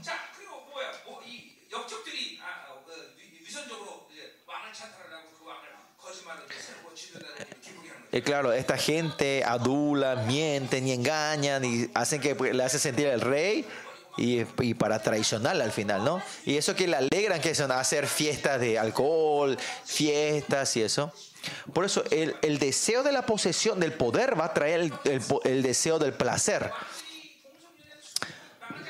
No hay ningún reyes que tenían poder, entraron en el alcoholismo, en la homosexualidad y caen en este placer, se, se embriagan, ¿no? Todos los y los dictadores usan deportes para que el pueblo se distraiga, ¿no? El placer, ¿no? El screen, la película, eh, esto es maldad, maldad. Ah, esa gente cuando dice salió una nueva película ya están en la primera fila ahí para entrar. Esa gente tiene que ser que están en el punto más alto de la codicia, de la avaricia. Esa gente que sin ver la película no pueden aguantar si no ven una película. Levanten la mente, levanten la mente esa persona que no puede aguantar si no ven la película. Yo le quiero dar liberación. El deporte es la esencia del temperamento, el nerviosismo. Porque el deporte es hace que una persona que no tiene nada que ver lo transforma como tu enemigo. El deporte bien es la esencia de la ira, el enojo, el desánimo. La película, el screen, en la pantalla es la esencia, el origen del engaño y de la mentira, ¿no? De la confusión. Esa gente que ve muchas películas, eh, como la- la pantalla espiritual está muy sucio, muy, muy borroso, no, no, no se puede ver. La vez pasada dije esto, ¿no? El- se, ensucia nuestro nus, tu entendimiento. En, en tu espíritu está ese elemento verdadero que es el nus, el entendimiento. Si usted ve muchas películas, tu entendimiento se ensucia, se corrompe. Y ahí entra todas las mentiras dentro de ustedes. Todo lo que vean no van a poder ver exactamente. Esa gente, por eso la Biblia dice, a esa gente dice, miren, miren, miren. La Biblia dice, miren el rostro, el rostro de la gloria que está en Jesucristo. Y el Señor nos dice que miremos continuamente. Pero esa gente que, eh, que, tiene sentimientos sucios no entienden, no pueden ver a Cristo, a Jesús, porque tu luz está corrompido, ¿no? Está sucio. Y eso que ven muchas películas. A ver, levante la mano que ven muchas películas. 1, 2, 3, 4, 5, 10, 11, eh, 14, aquí hay muchísimo que ven películas.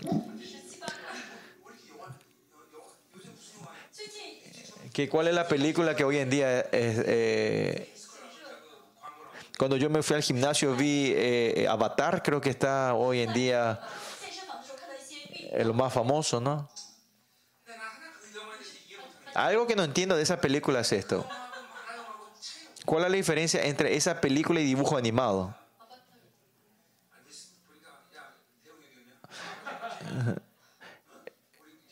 Eh, Avatar, ¿no? Es, eh, eh, en el, en, como era en el gimnasio que voy, una pantalla grande y sale el, eh, como, era, eh, como era el trailer de eso continuamente, ¿no?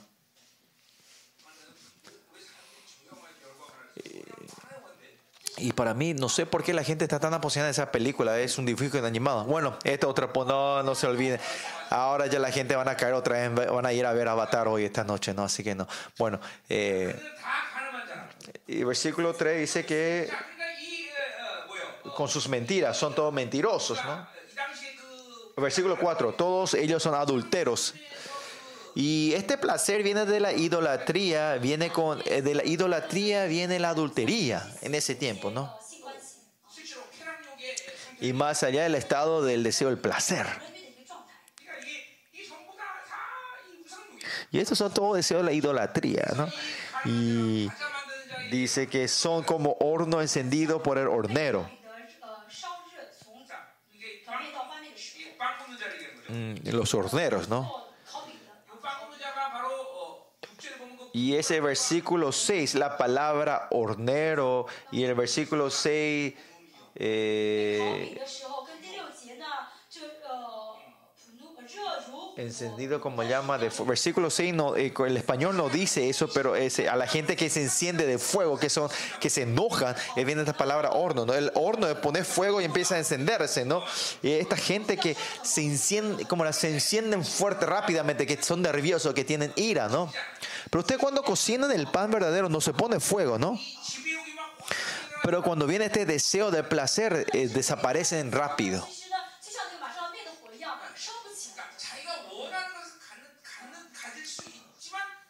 quieren pueden poseer lo que ellos quieren, pero por eso ellos son destruidos. Lo mismo con nosotros. Ustedes, el dinero que Dios no le dio, fracasan por eso ustedes. La cosa del mundo no le da beneficio a ustedes, sino que ustedes son destruidos por la cosa que Dios no le da a ustedes el dinero que Dios no le dio, la persona que Dios no te dio, sea algo que ustedes recibieron que no fue lo de Dios, eso se transforma en espina en tu vida. Miren a Abraham. Cuando Dios, Él no deja, no renuncia a lo que Dios dijo que deje, con eso Dios le saca. Dijo que deje toda su familia y su tierra, pero le lleva a Lot y a su... Al final él pierde a Lot. Ismael no es el hijo de la promesa y Dios le saca a ese Ismael. Y miren Jacob, Dios le saca todo y al final hasta Benjamín, le quita hasta Benjamín Dios. Si no viven de Dios, Dios te va a quitar todo. La cosa que no dieron Dios vas a perder todo. Ustedes son jóvenes, ustedes no saben esto capaz. Pero yo cuando llegan así con mi edad, 80 años, ¿no? ¿Cuántos años tengo? 80 más o menos como yo. Cuando ven la vida atrás Y lo que Dios me dio en mi vida cuando veo fueron benditos para mí. Pero todas las cosas que yo tomé posesión fueron todo de destrucción. Hasta la cara linda que yo tenía cambió todo así. Bueno, jajaja, broma. Eh, versículo 5, en el día de nuestro rey los príncipes lo hicieron enfermar con copas de vino. Es el día que cuando el rey se sube, ¿no? Y ahí Hablan, están hablando de los vinos fuertes que se dan en esa fiesta. Y hay muchos reyes que fueron envenenados en ese día, ¿no? Extendió su mano con los escarnecedores. Y estos escarnecedores son estos, estos- gente que pretenden, le dan la paz y le dan la mano y pensando cuándo le voy a matar a este, cuándo vamos a sacarle de, la- de- de este lugar, ¿no?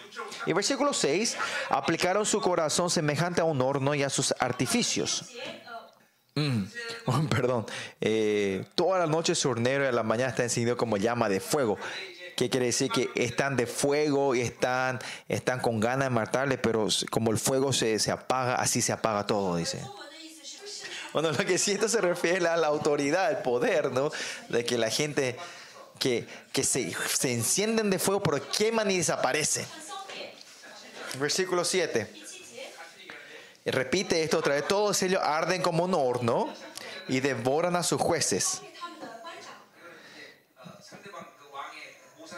y eso destruye a todos los que se oponen al rey y que ellos todos cayeron todos sus reyes y no hay entre ellos a quien a mí, clame, a clame, ¿no?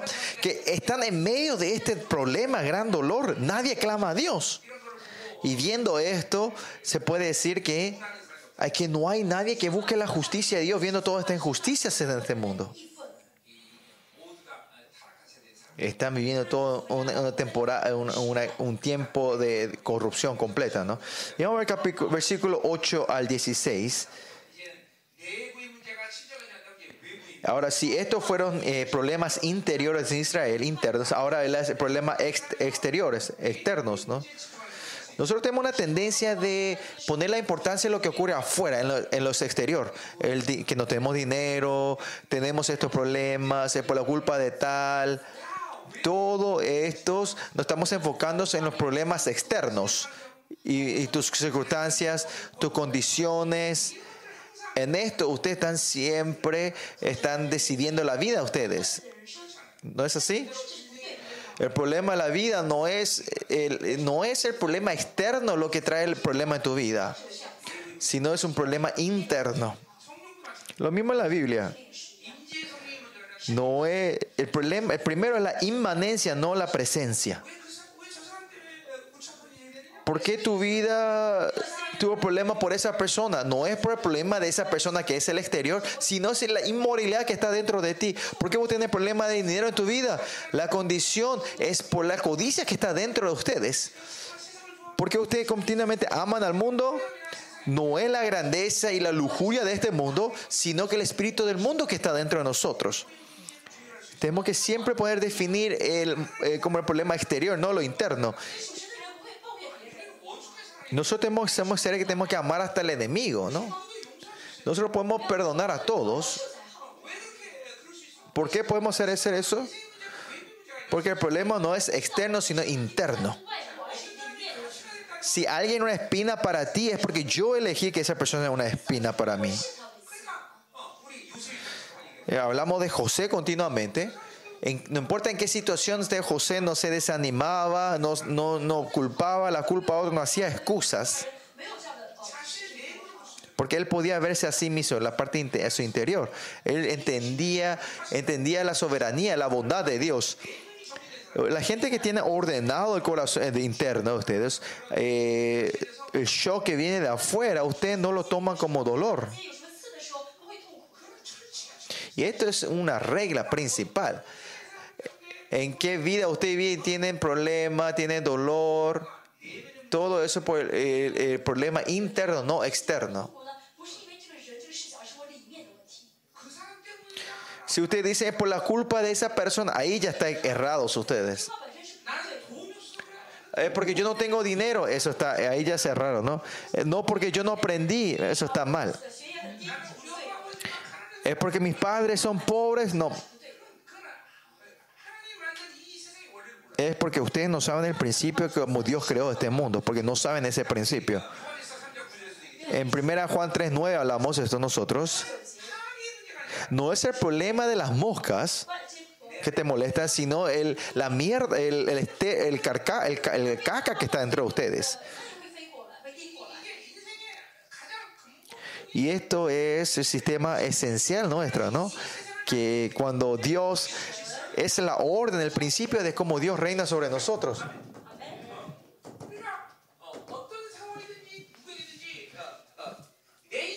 No importa en qué situaciones, no hay ninguna fuerza que te pueda eh, eh, sacarte de ese, ese lugar, ¿no? esa persona puede caminar el camino de, eh, esa dirección de Dios si no, no hacen excusas, si, si tienen que mirarse a sí mismo.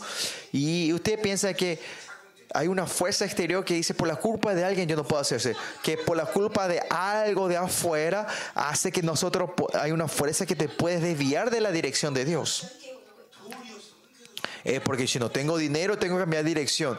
Si pienso que no se puede hacer, tengo que cambiar la dirección no saben negarse a sí mismos. Y por eso hacen que ustedes se, se, den vuelta y vuelta en sus vidas. Escuchen bien, ¿no? Ustedes cuando pasen los 50 y empiezan a vivir así, ahora van a poder ver esto, ahora van a entender esto más claramente. Eh, claro, si ustedes se arrepienten de ese tiempo, va a haber la oportunidad, pero cuando llegan a esa edad, la vida tiene que estar entrando en la glorificación por eso ese tiempo de la juventud es muy importante para ustedes. Así como dice en Eclesiastes, que antes que digan que no hay nada gozo en esta tierra, acuérdense de su creador. Pasando la generación de ustedes, y cuando ustedes sienten que es todo en vano, después de haber pasado esta juventud, ya es muy tarde. En este tiempo, jóvenes, es por eso es muy importante encontrarse con Dios en esta juventud. Es como Daniel, como José, los que se encontraron con Dios en su juventud,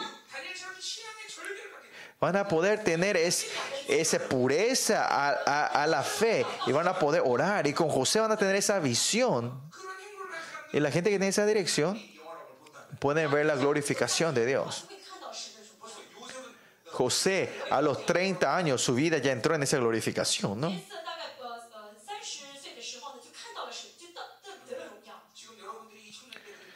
Por eso ustedes en tu juventud, esta vida de fe, tener esa pureza, la fe de Dios es muy importante. Claro, aunque tengan mi edad.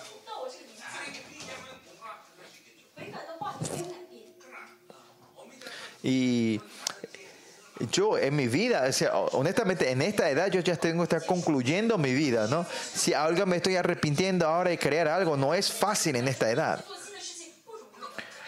Claro que hay esperanza hasta el final, pero usted, es así, por eso es tan importante en tu juventud, en tu edad, usted, usted tiene que estar en la dirección de Dios claramente. Y en, en 10, 20 años, en los próximos 10, 20 años, continuamente ir siguiendo ese camino de Dios, la vida va a entrar en esa glorificación. Amén. Por eso el problema no es, no es externo, sino interno. Versículo 8. Efraín se ha mezclado con los demás pueblos, dice. El problema de Israel es porque se han mezclado con el mundo. Y cuando se mezclan, se olvidan su identidad, se olvidan el reinado de Dios.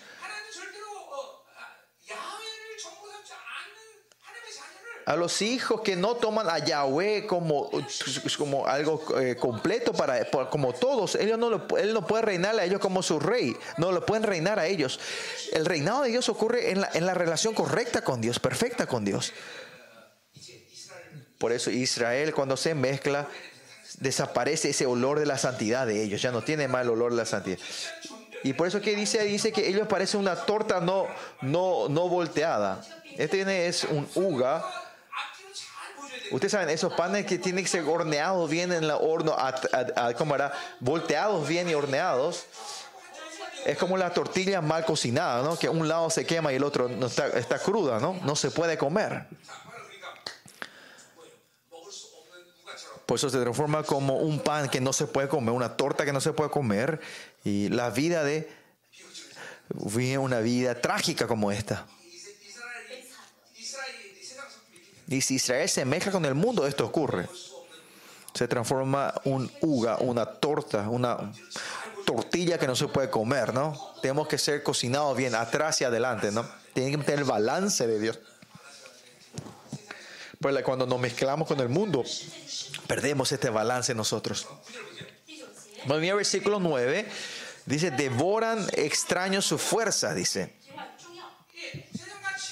Ellos se, se juntan con el mundo y reciben la fuerza del mundo, la ayuda del mundo. Y, pensé que ese me iba a dar fuerza, me iba a dar apoyo, me iba a dar mis conexiones, me iba a dar mis currículum, pero al final eso se transforma en los motivos que hace que Israel sea impotente. Escuchen bien esto, chicos. En esta juventud, ustedes tienen que abrir los ojos espirituales hoy en día, chicos. Si reciben el mundo, usted, eh, su vida tiene que prosperar. Pero se, transforma impotente, ¿no? Por eso yo siempre le digo esto a los jóvenes. Si no saben el, el, sabor de vivir con Dios, no tienen que saber el sabor del mundo. Por eso miren en la vida de Daniel. Daniel no sabía el gusto del mundo, el sabor del mundo. Él no anhelaba ese gusto, ese sabor del mundo. Desde su juventud, desde chicos, él sabía cuál era el sabor de vivir, el gusto de vivir con Dios. Que cuando él oraba, Dios respondía, y si él oraba, él, la autoridad de vivir del decreto celestial, él va experimentando.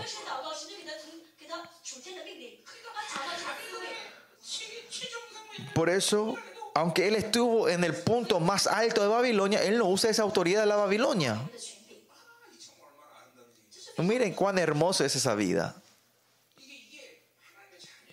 Esta es la vida esencial los hijos de Dios. Pues no traten de encontrar el gusto al mundo. Si ustedes saben el gusto del mundo, de esa área, es, no es fácil ganar el pecado contra esa área. Yo a los 29 años, yo viví en los puntos más altos del mundo, yo. Por eso cuando me encontré con Dios, los primeros 13 años hubo más tiempo que no comía que comía.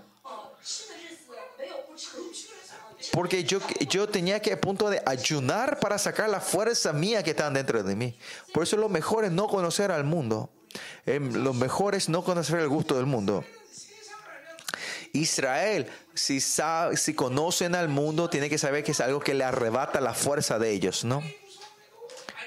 Dice que eh, y él no lo supo, y aún canas le han cubierto y él no supo, ¿no? eh, que la, ah, aunque la muerte vino, que, que, si ellos están mezclados con el mundo, si, ni saben que están muriendo, que Israel, si se mezcla con el mundo, va muriendo poco a poco. Y aunque ellos están muriendo, no saben que están muriendo. Ahora sí la maldad de ustedes se empieza a, a manifestar de cara, no van a poder resolver eso ustedes. Esto se ha, se puede decir, se ha encarnado entre ustedes. Y no es fácil arrepentirnos de eso nosotros. Por eso, supongamos que ustedes se han encarnado la inmoralidad, ustedes no van a poder ver que ustedes están cometiendo ese pecado de la inmoralidad. Si ustedes tienen, eh, se encarnaron la, la- rebeldía, no saben que se están rebelando ustedes. In- eh, incredulidad. Se ha encarnado. Ustedes no saben que están teniendo incredulidad. No saben que están muriendo. Están muriendo, pero no saben que están muriendo. No saben que Dios no se alegra, pero no saben que eso. No saben que su vida está siendo destruida y no saben, no pueden ver eso. Y Ustedes dicen, no, porque vivir la vida ocurrió esto no, no, naturalmente. ¿Cuán grande es la influencia de un cristiano? Si uno de ustedes tiene una vida clara e espiritual, van a ver cómo tu familia va cambiando. Yo, 33 años viviendo vida cristiana, que viviendo de Dios, todos mis... Hay gente que no, pero la, muchos de mis familias, mis, mis, mis primos y mis tíos, están cambiando, están entrando la glorificación. No solo yo, sino mi familia. Y esta es la influencia de ustedes. Pero si ustedes van recibiendo las cosas del mundo, ustedes, y esta maldad que se encarna, ustedes no van a poder ver eso. Por eso es imposible arrepentirnos. Y, y, mis alrededores se van atorando, las puertas se van cerrando, ¿no? Y entrar en la glorificación es que no hay ninguna saturación. No hay, satura, no hay puerta cerrada hacia el dinero, no hay puerta cerrada hacia los hombres. Y estos no son más problemas si vivimos de Él, que nos da todo, ¿por qué la gente va a ser problema, no? Si vivimos con el dueño de toda la creación, ¿por qué el dinero va a ser problema para nosotros? Con fe todo es posible. Y ese es el reposo. Para los, la gente que no han caído en este mundo, Dios hace vivir a esa gente de esa manera. Pero si ustedes son infiltrados por el mundo, pierden toda la fuerza del espíritu y aunque estén en cana, estén muriendo, no lo, so, no lo saben. Versículo 10 dice, y la soberbia de Israel testificará contra él en su cara. Y así cuando van encarnándose dentro de ellos, se, se va manifestando lo que se encarnó dentro de ellos, ¿no? Ustedes si viven de la santidad y la santidad se encarna de ustedes, o se manifiesta, esa, resplandece esa santidad en la vida de ustedes, ¿no? Pero también la maldad se manifiesta en tu vida. Si cuando va esa gente es difícil. Con solo tener a él es difícil. Con solo verla a esa persona me molesta, me duele, ¿no? Es porque esa maldad se manifiesta en esa gente. ¿Quién es el líder? Cuando hay un líder, cuando viene esa persona, hay una unidad en ese grupo. Cuando David va a esos inútiles 400 que estaban en la cueva de Ulán, se transforman en seres importantes que viene la unificación de Israel. Esta es la influencia de la santidad. Esta es la influencia y la bendición de Dios. Pero cuando es al revés, ocurre al revés, ¿no? Lo opuesto de que se, Y eso que se manifiesta en su cara, ¿no? Que se empezó a resplandecer la influencia de la maldad de ellos. La soberbia de ellos, ¿no? Y no se volvieron a Jehová su Dios, ni lo buscaron con todo esto, ¿no? Que porque ellos la maldad viene la dificultad. Y viene la tribulación pero igual no se han arrepentido, no, no han buscado a Dios. Más allá de esa maldad y eso, no han podido orar, pues no buscan. Ustedes, si ustedes no se arrepienten y van acumulando esto, ustedes van a llegar a ese punto, ¿no?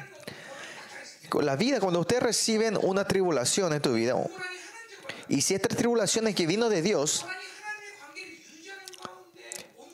si es una, tribulación que ustedes recibieran mientras mantenían una relación con Dios, eso va a ser fácil arrepentirnos.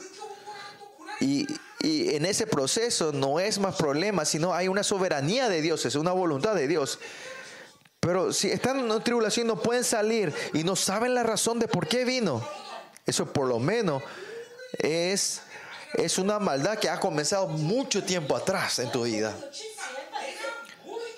Por eso no saben de qué arrepentirse. No saben qué me tengo que resolver, dónde. Es algo que comenzó hace mucho tiempo atrás, una maldad que comenzaron hace tiempo atrás, ¿no? Por eso, e-, es, normalmente la tribulación de los santos de Dios es que se pueden arrepentir instantáneamente y, y, el proceso que Dios quiere santificarnos a nosotros. Pero si hay un problema que yo no puedo salir, parece que me estoy yendo a la destrucción. Y esto es un problema muy grave. Y esto significa que ese pecado ha comenzado hace mucho tiempo atrás. Y el, pecado de Israel acá es, eh, comenzó hace mucho tiempo atrás. Y nosotros no tenemos que llegar a ese punto. Nosotros siempre tenemos que mantener la justicia de Dios. Aleluya.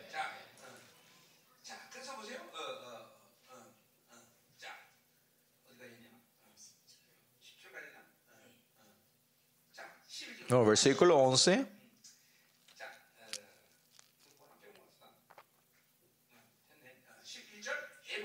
Efraín fue como paloma incauta, sin entendimiento, dice. Versículo 11. Hace rato dijeron que eran torta no volteada, ahora dice que son eh, palomas incautas. Los hijos de Dios cuando se van mezclando con el mundo, siempre tienen un motivo legal. Tienen una excusa legal por qué se mueven de, del mundo. ¿no? Pues, la excusa es no tenía dinero, tenía dificultad Siempre tienen unas excusas ellos, excusas legales. Pero todos tienen que saber que esto es incredulidad. Por eso miren, eh, los hijos de Dios que siempre están recibiendo el mundo, es porque el mundo tiene fuerza y es bueno, piensan que por eso lo reciben.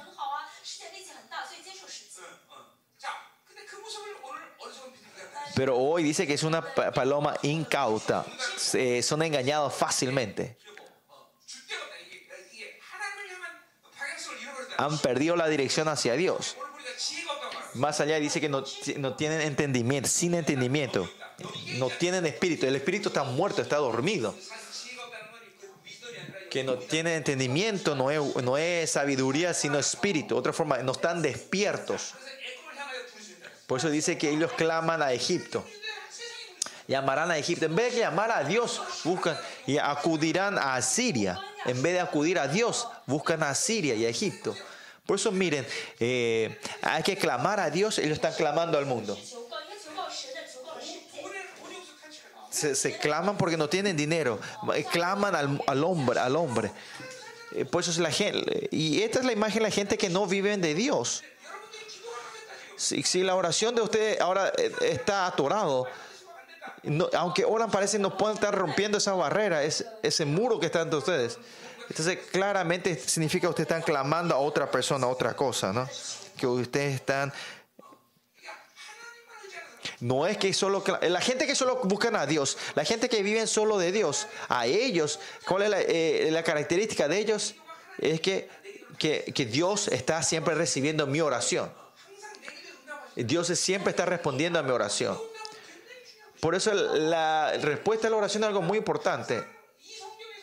Por eso en la Biblia, ¿cuál es el principio de, la respuesta a mi oración? Es 100%. Que Dios dice, pídeme todo lo que quieras y te lo daré, dice el Señor. Así, la gente que viene de Dios, la imagen más esencial es la gente de oración. Es la respuesta de la oración. Usted siempre tiene que tener este, este, este orgullo, este, eh, esta confianza de que cuando yo oro, Dios me responde. Pero si usted dice, no, no me acuerdo cuándo fue la última vez que el Señor me respondió, o cuándo fue que mi oración subió al cielo, al trono de Dios, ese es claramente usted están clamando a otra cosa. Ustedes están eh, confiando en otra cosa, a la gente, al dinero, al mundo que ustedes están confiando en otra cosa, por eso no pueden orar. Lo importante de la vida, oración es, la oración en sí es importante, pero es importante que es lo principal en mi vida, ¿no? Ah, que es el balance que me da. Ah, yo estoy teniendo una vida, una, una vida cristiana correcta, ¿no? Eh, la oración es eso. Se están durmiendo, están durmiendo. Ya estoy terminando, ya estoy terminando. El primer día es muy importante. Hay que poner, hay que tomar bien el primer paso este día, ¿no? Por eso yo voy a seguir predicando aunque, pase las 12, ¿no? Es porque el primer día tienen, están cansados, ¿no? Y la gracia estaría si yo le termino temprano, ¿no? Probamos, seguimos. Agárrense la mano que está al lado tuyo y decirle, seas bendecido, sean bendecidos. Versículo 12. Cuando fueren, tendré sobre ellos mi red, dice. Si se van a Egipto, a Siria a buscar ayuda, ese, ese en sí es una trampa, es la trampa. Dice que así les haré caer como ave del cielo, como el cazador le está buscando. Y pero esto de otra forma es una bendición para Israel. Si viven de Israel, del mundo, esto no va a ocurrir en tu vida. Lo mismo ustedes si yo no vivo de Dios y parece que mi vida se está resolviendo, que hay solución en mi vida, es una vida que no tiene relación con Dios.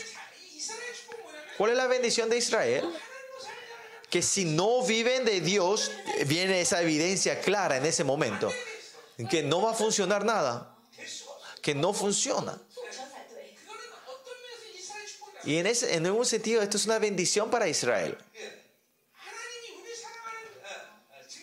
Una de las evidencias que Dios nos ama a nosotros es que no funcionen las cosas.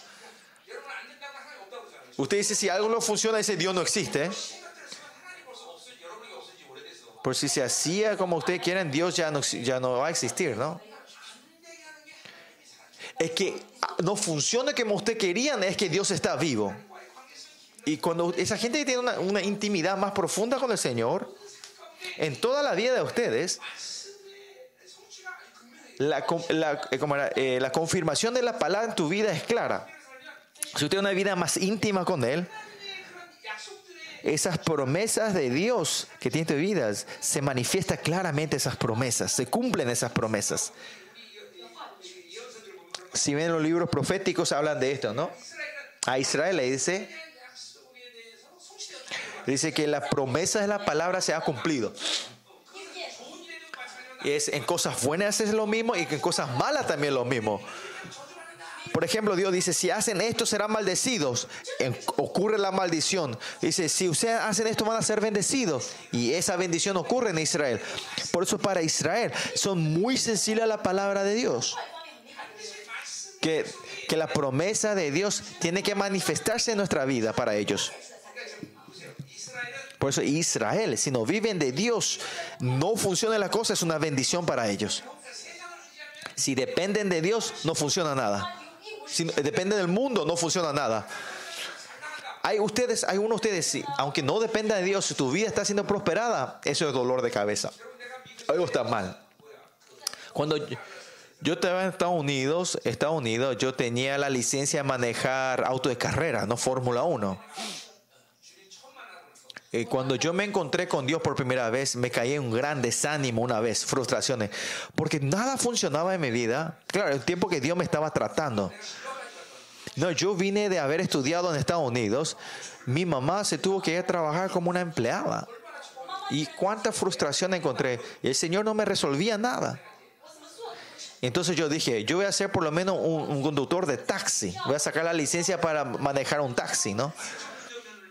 y me fui a sacar esa licencia de taxi.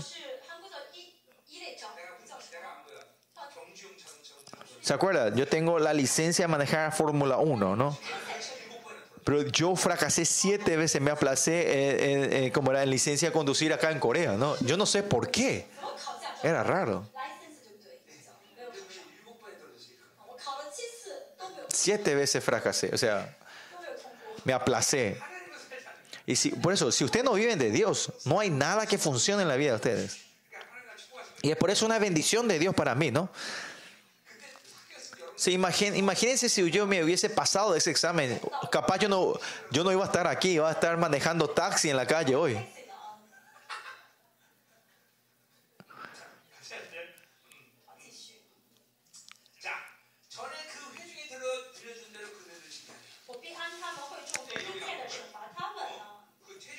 y les castigaré conforme a lo que se ha anunciado en sus congregaciones. Lo que se ha anunciado en sus congregaciones son los que los profetas habían dicho antes, ¿no? Si viven así serán castigados, ¿no? Y esa palabra se está cumpliendo ahora, ¿no? Por eso miren, eh, los israelitas si confían en el mundo y viven así, parece que va a funcionar, va a prosperar y va a van a tener fuerza, sino que, pero al final se están cavando, están cavando sus tumbas ellos. Al final, ¿qué es esto? Si viven de la Babilonia, van a ser insensatos, van a ser tontos. Vivir del mundo es, no hay otra definición, eh, vivir del mundo es ser tontos. ¿Por qué? Porque si viven del mundo, se- como era, ustedes cierran la perspectiva del- de, de la eternidad. Y si la perspectiva de la eternidad eh, se, se- se cierra, no van a poder hacer nada, no van a poder ver ese camino. Si no ven la eternidad, no van a poder hacer nada ustedes. Sigamos, yo vi 10 metros de mi vida, eh, 10 metros de mi futuro, o 10 kilómetros, ¿no? A los 11 kilómetros yo tengo que dar vuelta a la derecha. Ese, ese punto no van a poder ver. Y por eso, si no, si no tienen la perspectiva la eternidad, van a hacer así cosas insensatas ustedes. Y es así tonto, ¿no? Por eso, los hijos de Dios, vivir de la Babilonia, esa imagen es una, una, una imagen tonta, boba.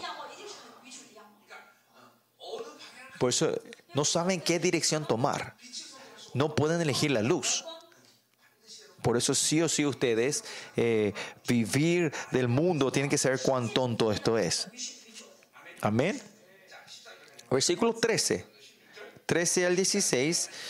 Y viene eh, el juicio de Dios. Dice, hay de ellos porque se apartaron de mí. Y, y- vendrán sobre ellos porque contra mí se rebelaron. ¿no? Hay de ellos es el juicio que Dios trae sobre ellos. ¿no? y otro eh, y que serán apartados. Mi destrucción. Son van a ser destruidos no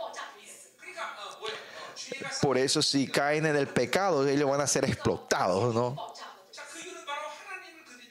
y es porque ellos se han apartado de Dios. Dios se ha apartado de ellos no por eso miren si han dejado a Dios es no es que solo apartarse, sino cuando se apartan no es solo apartarse, sino se están agarrando de otra cosa, se están aferrando, se han aferrado del mundo es que se agarraron del mundo, ¿no? Como dijimos hace rato, es, es son como la torta no volteada y, y, y la paloma incauta. Y no es que solo termina con eso, sino porque se agarraron del mundo, empiezan a pecar, que dice que ellos se, se rebelan contra mí, ¿no? Pues usted tiene que saber que el dolor de la vida es todo el pecado. Y al no creer en Dios, no es que termina no creyendo en Dios, sino si viven en la incredulidad, no es que terminan solo en la incredulidad, pero viene el próximo paso, es algo que si, cuando se apartan de Dios, ustedes se agarraron del mundo y cuando se agarran del mundo, viven del deseo propio, ustedes empiezan a pecar y ese pecado va creciendo continuamente ustedes. Por eso no hay nadie en este mundo que puede decir, ay, a, pura coincidencia yo llegué aquí. No, sino que ustedes vivieron continuamente eligiendo la maldad y llegaron a este punto, ¿no?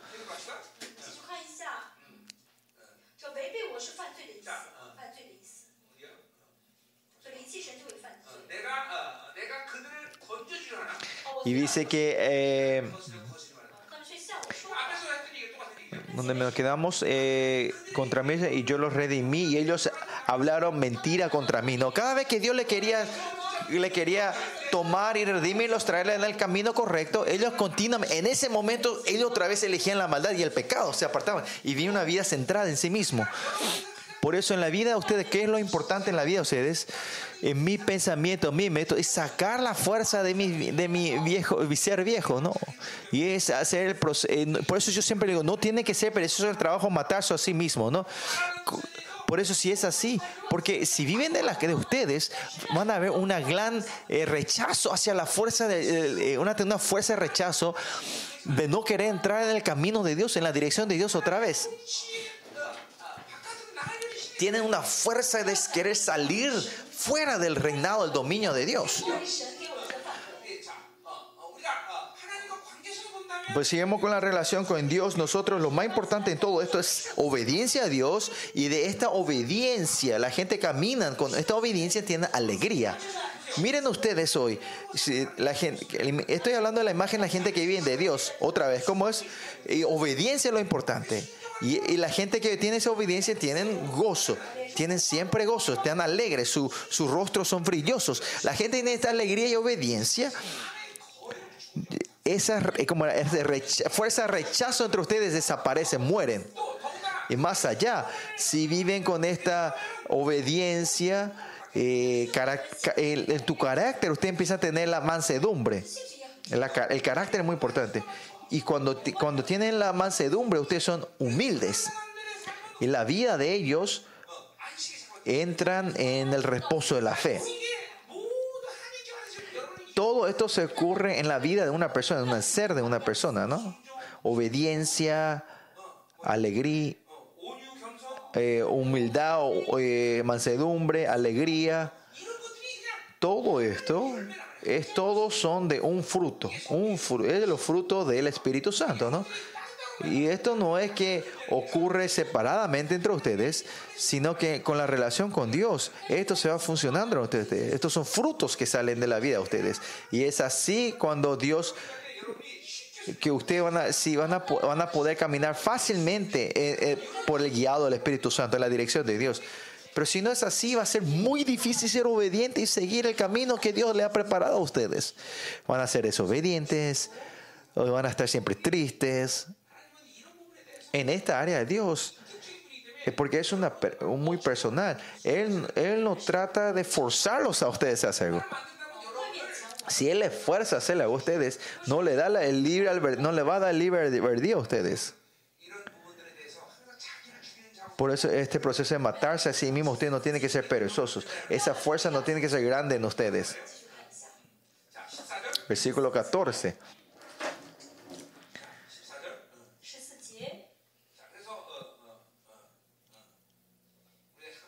Por eso nosotros continuamente no tenemos que estar expuestos a la oscuridad. Ese estado no tenemos que mantener nosotros. Usted continuamente eh, no tiene que tener esa imagen de querer elegir la oscuridad continuamente. Y si ustedes van eligiendo la oscuridad, la fuerza de la oscuridad va a ser fuerte entre ustedes. En Juan 3, 17 y 18 si ya eligieron la oscuridad, ya están en juicio, ya fueron. Si no resuelven esa área es peligroso, por eso continuamente tienen que elegir la, la luz. Versículo 14. Dice, y no clamaron a mí con su corazón. Eh, nosotros tenemos que estar buscando, grita, buscando, clamando a Dios, no al mundo, ¿no? Eh, y esto es lo mismo que orar eh, sinceramente sinceramente es la imagen de una oración en fe. La gente que oran en fe puede orar sinceramente, porque Dios es persona. Cuando yo oro sinceramente y en fe, Él reacciona. ¿Y qué es la fe? La fe es, yo voy a es que yo voy a vivir de Dios. ¿Por qué tu, oración no es sincero? Porque yo tengo a Dios, yo tengo dinero, tengo otras posibilidades en mi vida. Por eso la gente que vive de la fe siempre renuncian a sus posibilidades. Y eso vimos en Primera Reyes, en Primera Reyes 18, ¿no? Él derrama agua, baldes de agua en, en el sacrificio, pero él saca toda eh, posibilidad propia, ¿no? Usted tiene que poder entender esto ahora. Si, aunque ustedes sirvan a Dios, si viven de la carne, hay alguna área, si usted piensa que yo puedo hacer algo, no van a depender de Dios en esa área ustedes.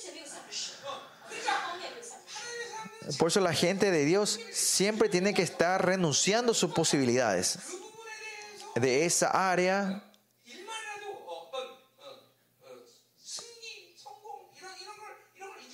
No reconocen victoria en esa área. Hay mucho ejemplo de esto. Ah, repartí mucho sobre Israel, eh, sobre la conferencia de Israel necesitamos 6, 600 mil dólares en una semana. Y había gente, una persona de trabajo que me iba a prestar eh, dinero. Y ese dinero no era que quería Dios. Por eso yo renuncié a todo eso. Y más allá, había misioneros que necesitaban ayuda y le compramos boletos para su familia. Y ahí Dios quería que yo bajara todas mis posibilidades. Y en una semana Dios llenó todo ese, ese presupuesto, ¿no? Y hay mucho de esto para mí en mi vida. Dios no hace que yo trabaje con mis posibilidades. Y esto es algo importante para ustedes. Si estos se van acumulando, ustedes van a entrar en el reposo de la fe. Miren ahora, si uno tiene que tener duda. Ah, yo no tengo duda de que, cuando yo oro, Dios me va a responder. Porque los pasados 33 años yo experimenté viviendo de esa manera, denegándome mis posibilidades. Por ejemplo, en el misterio de la sanidad viendo mi lógica y mi pensamiento, es imposible. Pero Dios me pidió de esa manera.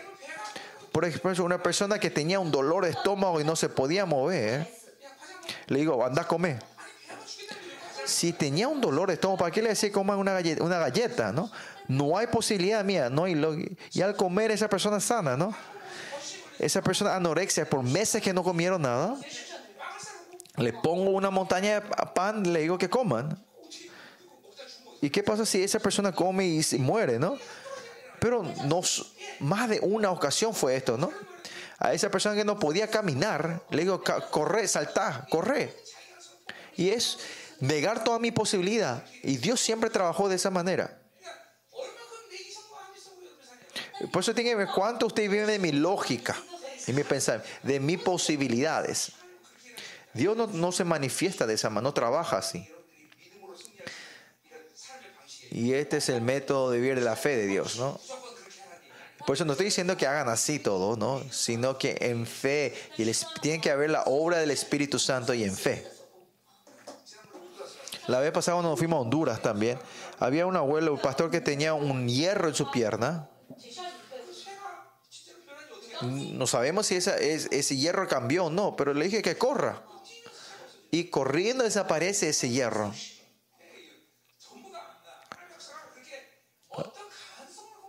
La obra de Dios así no es que se manifiesta con posibilidades. No es que Dios trabaja, no es que tampoco trabajo siempre así, pero es así la obra de Dios, ¿no? No me clamaron en corazón a mí y cuando gritaban sobre sus camas,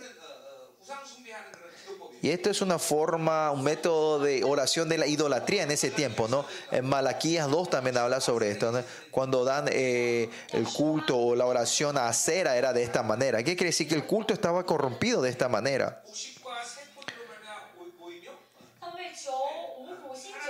Para el trigo y el mosto se congregaron, ¿no? No es que se congregaron por Dios, sino por, por la prosperidad, por las cosas materiales, dice, ¿no? Y se rebelaron contra mí, ¿no? Y ahora vi- acá llega a la corrupción del culto, ¿no? Dios por eso lo maldice esta clase de, de- de culto, ¿no? De sacrificio, ¿no? Versículo 15 dice, y aunque yo los enseñé, fortalecí sus brazos, Dios les fortaleció, les enseñó cuando dio la prosperidad en el tiempo de Jeroboam, ¿no? Pero contra, contra mí pensaron mal, dice, y usaron esto para hacer idolatría, ¿no? Por eso, si nosotros no vivimos de Dios, aunque tengamos el problema, aunque no tengamos el problema. Al revés, si vivimos de Dios, si tenemos no es problema y aunque no tengamos no es problema. El problema no es si tenemos o no, sino que si estamos viviendo de Dios o no. Eso es lo importante. Ustedes jóvenes viviendo en esta vida no se tienen que olvidar de esto, chicos. Que lo que se ve en tus ojos no es el problema, sino que estoy viviendo de Dios o no. Eso es lo más importante. Si vivo de Dios no es problema, si no vivo de Dios es problema. Versículo 16. Volvieron, pero...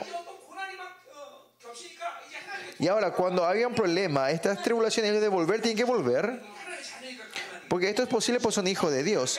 No importa cuánta corrupción haya callado, cuando viene el problema, ellos buscan a Dios.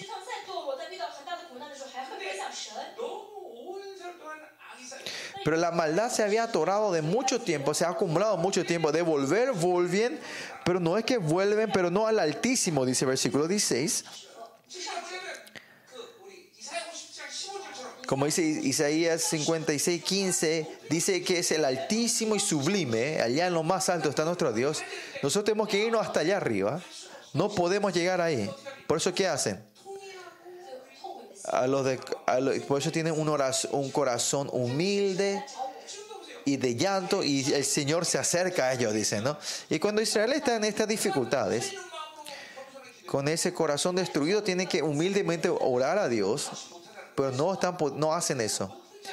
Y por eso no pueden volver al Altísimo. Y por eso dice que parecen, fueron arcos enga, engañosos, ¿no? el arco que, que no, no, no, no pega el blanco, ¿no? Que no puede tener la dirección hacia Dios.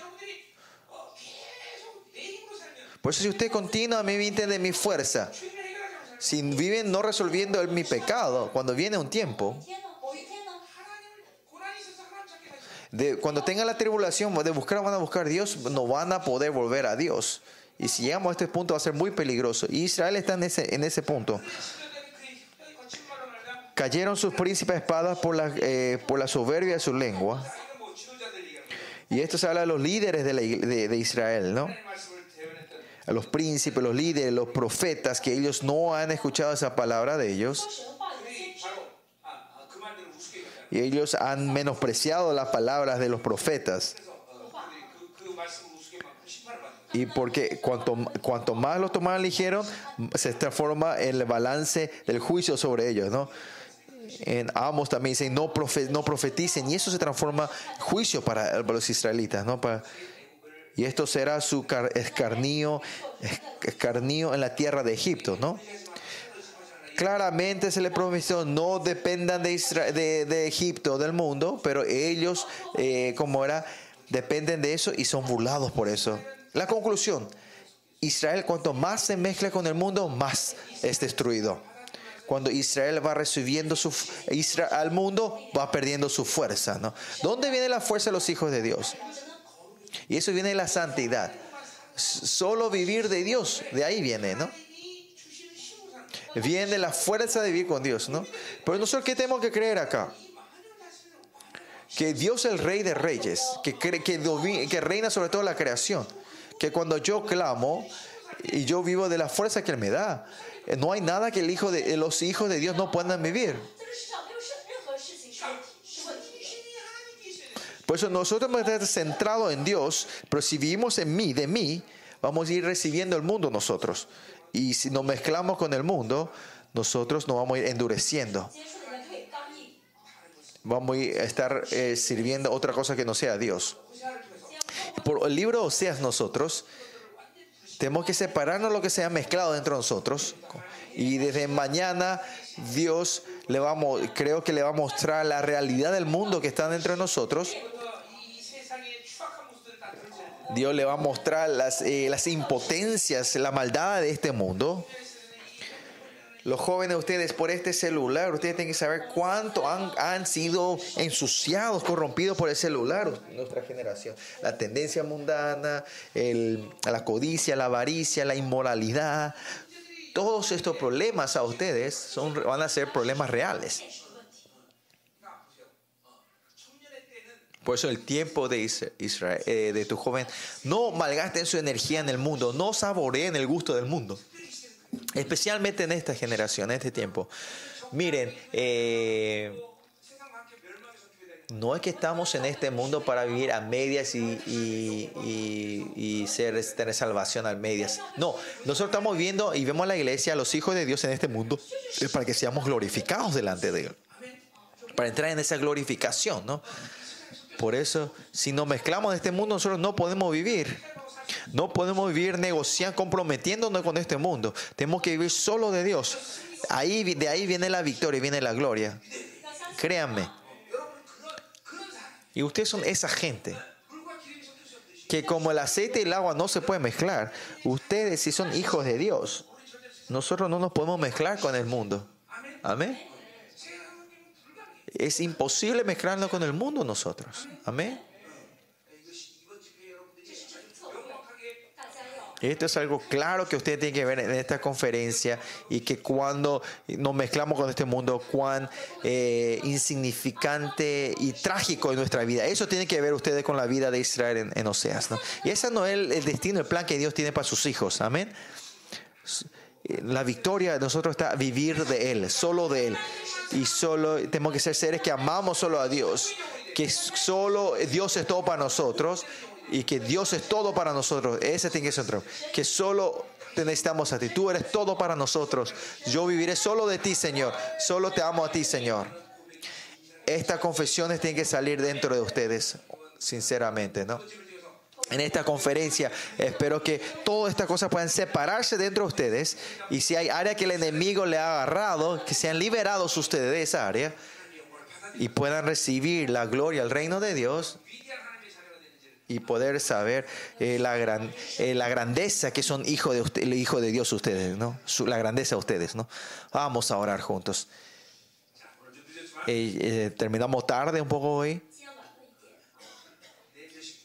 ¿A qué hora nos encontramos mañana?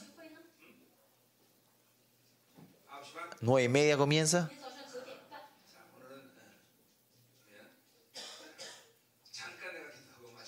Bueno, vamos a un ratito y terminar.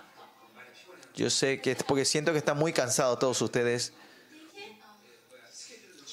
Porque como el primer día no podía trazarme en, eh, en el horario, hoy terminé capítulo 7.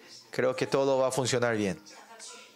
Vamos a orar. Señor, te damos las gracias que en esta conferencia, jóvenes, yo sé que habrá una gran obra tuya.